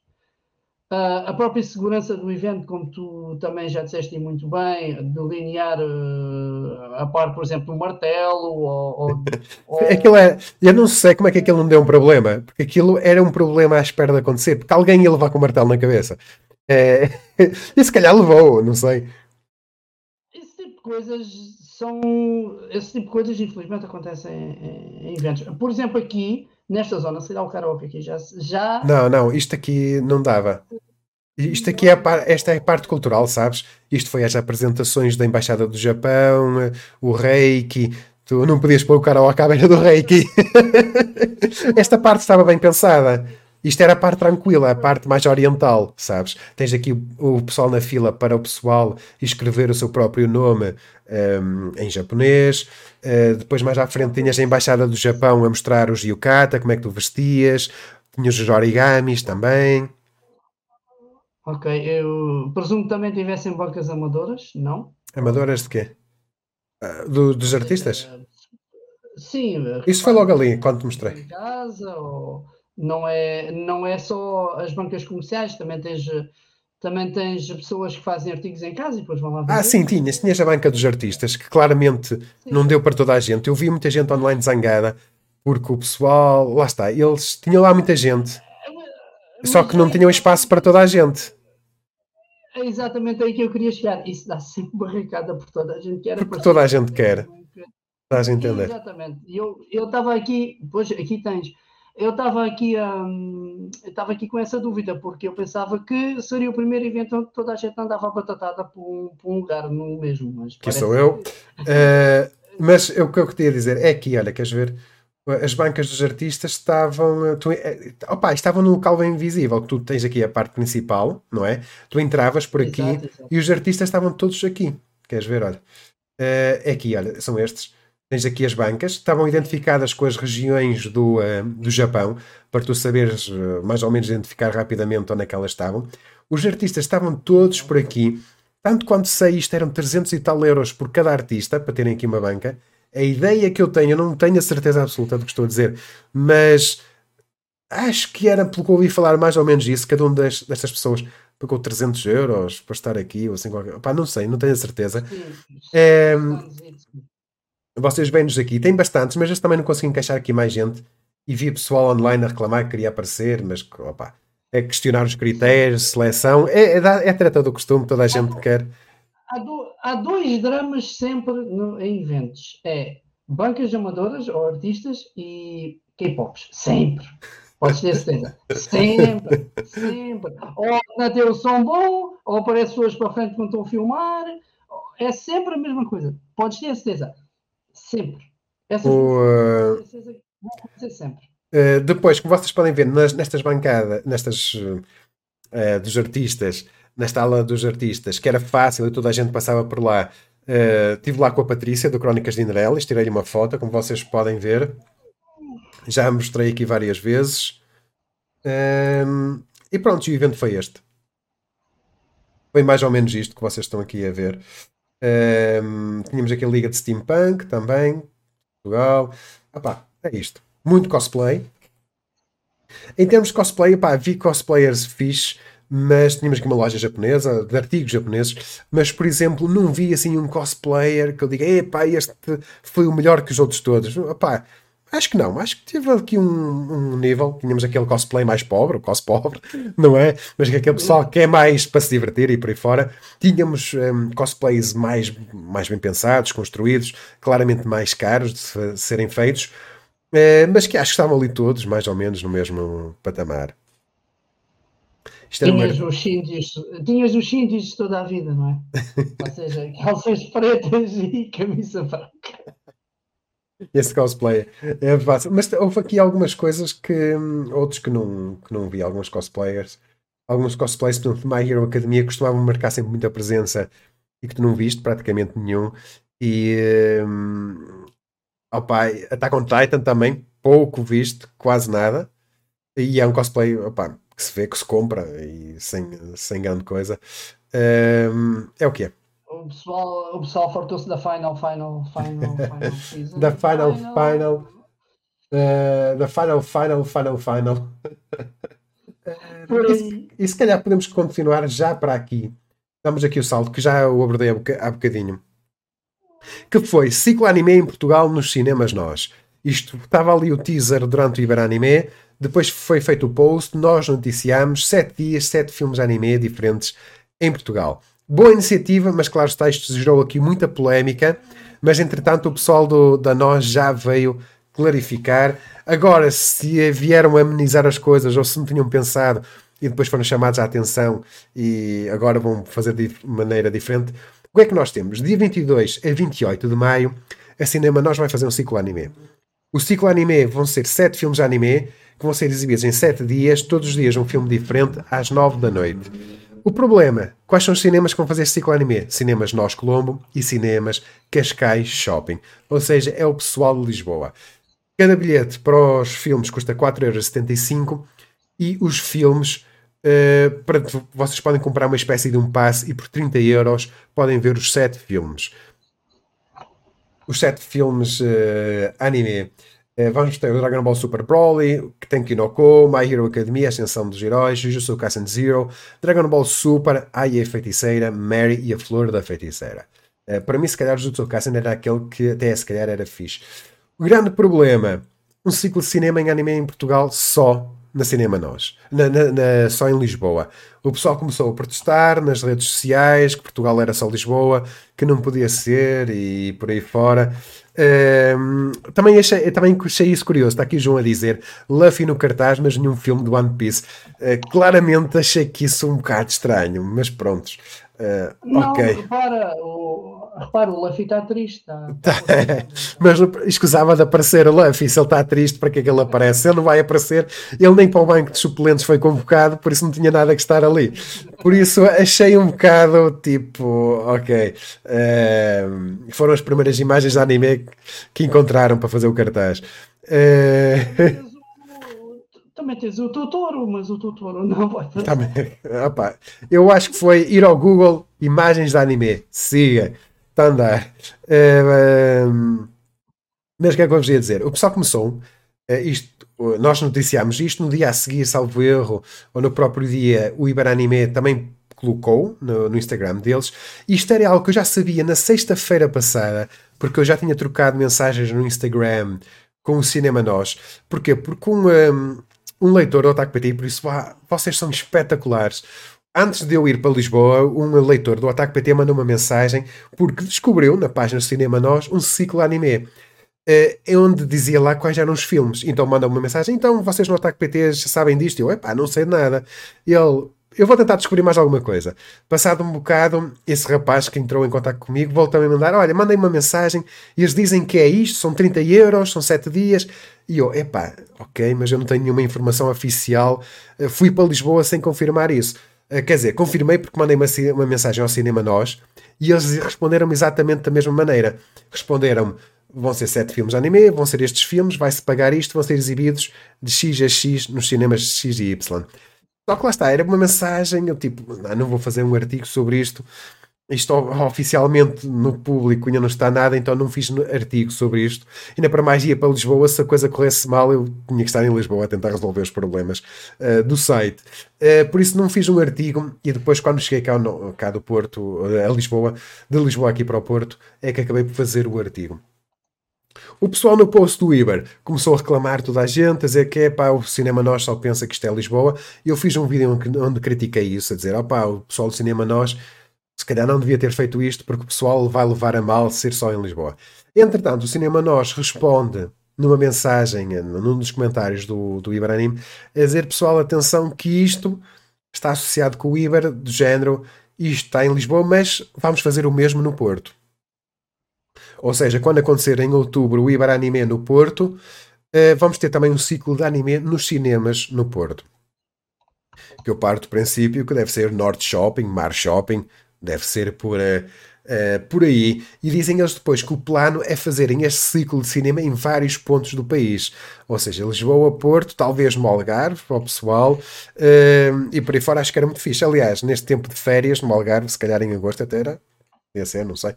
O Bruno é que é desses lados, de Marrocos, por isso. Realmente é o que eu ia dizer, fazia mais sentido ser em agosto, que não só que tens aqui as pessoas em férias, mas também tens, um, tens as próprias famílias que vêm passar férias aqui. É, se quisessem mais para cima, podiam pôr, uh, se quisessem fazer em Braga, eu acho que faziam um, um num cinema de Braga e outro no cinema de Guimarães, por exemplo, era fixe, mas já sou eu a puxar a, a sardinha para o meu lado. Uh, mas para já o que está, o que está confirmado é isto, 22 a 28 de maio, uh, nos dois cinemas de, de, Lisboa. Vamos realmente ver se o Cinema Nós depois acabam por um, cumprir o, o, que disseram, ou, ou nem por isso. Uh, e depois, para terminar, vamos falar de Oshinoko, que eu não estou a ver. Bruno, estás a ver? Está na minha lista para ver, mas ainda não me peguei. Não. Falta aqui o, falta aqui o Filipe. Falta aqui o Filipe. Não tá... vi, mas já ouvi muito boas coisas acerca da série. Uh, depois, a única coisa é uma, mais uma leak. Terminamos a live com uma leak uh, da Chinese Wave. É quase certeza um, que isto vai acontecer. Que Oshinoko vai ter uma segunda temporada. Nós já sabíamos disto, já sabíamos, já era previsível que isto fosse acontecer. O que eu acho que vai ser anunciado é no último episódio de Oshinoko, provavelmente nos créditos finais, na parte final do episódio, do último episódio, eles vão anunciar que está em produção uma segunda temporada. Fez muito sucesso, definitivamente muita gente que se calhar até nem liga anime começou viu o Oshinoko por causa da, da polémica, não, mas de toda a gente falar muito bem do seu primeiro episódio. E lá está, ainda há bocadinho falámos sobre isto, sobre a importância do primeiro contacto, das primeiras impressões. E Oshinoko é aquele anime que definitivamente eh, apanhou muita gente devido às primeiras impressões, devido ao seu primeiro episódio. Aliás, não, é óbvio que eles, eles, sabiam que tinham um bom primeiro episódio, porque não sei se vocês se lembram, Oshinoko estreou, mas um mês antes teve uma estreia nos cinemas no Japão. Tal era a confiança que eles tinham que o episódio estava muito bem conseguido, que era um episódio de uma hora, mais bem trabalhado e por aí fora. Eles sabiam que tinham um episódio uh, vencedor em mãos uh, e sabiam que este primeiro episódio era muito importante. Por isso, marketing por aqui, pessoal a saber que, ok, nós temos que agarrar o público logo no nosso primeiro episódio e acho que foi muito bem conseguido tendo em conta o, o, número que temos de estreias, eu acho que é cada vez mais importante pensar já em grande e ter confiança no produto que vão entregar, porque os fãs são escrupulosos. Tiveste aquele do, da agricultura, que, que, aquele, que é aquilo, que é aquilo. Que raio de CGI é aquele? eu nunca vi uma coisa tão má. Mas é, é por ser mau ser bom, olha, não sei. É naquelas, já não sei o que pensar. Porque às vezes o, às vezes o, o mal torna-se bom pela publicidade má que ela tem e tu vais ver e depois se calhar até é divertido ou qualquer coisa assim, tão mau que é. Isso é, aquela má. Publicidade boa ou má, o que eu quero é que falem de mim. É, é, é a coisa máxima, tipo. Um, mas prontos. Eh, eu estava convencido que High Dive estava disponível em Portugal. Está aqui o Rui a dizer, pá, não sei. Eu acho que no Brasil também está. Pá, não sei, muito sinceramente. Uh, não sei, já são serviços de streaming a mais para uma pessoa estar a par de tudo o que vai acontecendo. Uma série que tu deves gostar muito, que é muito da tua vibe, é o uh, Heavenly Delusion. Eu tenho, eu, tenho Opa, muito... eu quero ver isso, meu, quero ver isso. Está na minha lista obrigatoriamente para ver. Uh, o Heaven Delusion, é, eu, eu quero ver esse e tenho aquele do daquele. O Wells Paradise estou a ver. Mas o Wells Paradise é o tipo de anime shonen. O que eu quero ver é boas lutas, boas coreografias. Opa, tem ali uma história ali pelo meio, ok. Uh, mas é aquele anime que tu desligas o cérebro e porrada da boa. Vamos lá. Uh, o, já o, o, o que tu disseste, estou à espera de uma história mais. O Evans Illusion. Uh, estou à espera de uma história mais emotiva, mais, mais pesada. E também quero ver que ainda não é paralelo, a história é paralela, não é? São, e, são, duas histórias praticamente ao mesmo tempo. Sim, mas... e, e, também quero ver, que estava aqui a abrir o meu, o meu fecheiro, um, ehm, o. Um, ehm, epá, não tenho aqui. Ah, o My Home Hero, que é aquele. Um, uhum. Quero ver esse, quero muito ver esse.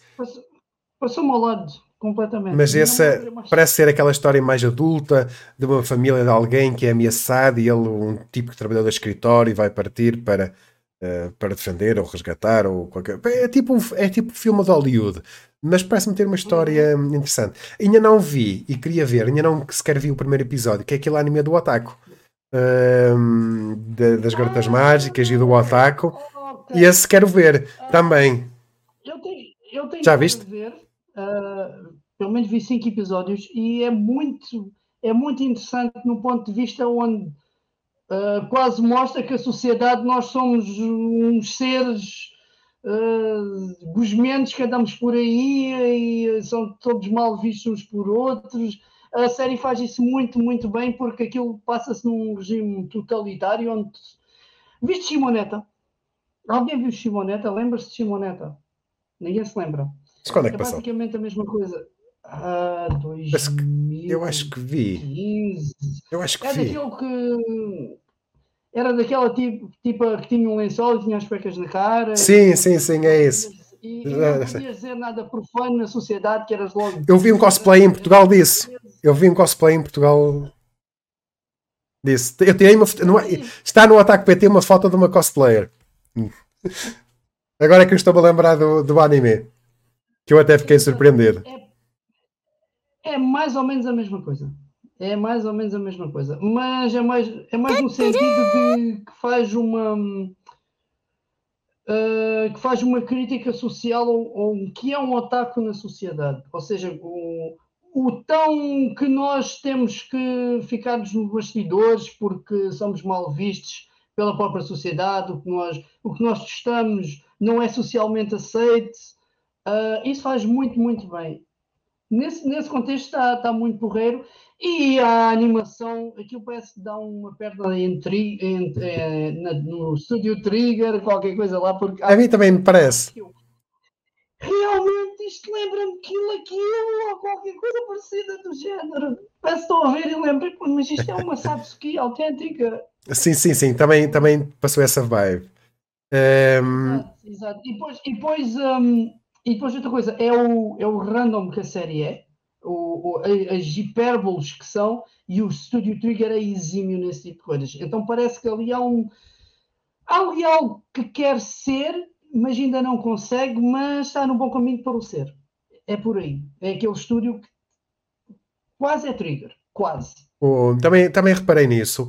E. ehm, eh, que, que- que em estilos de animação parecia lembrar um bocadinho o, o, o Trigger.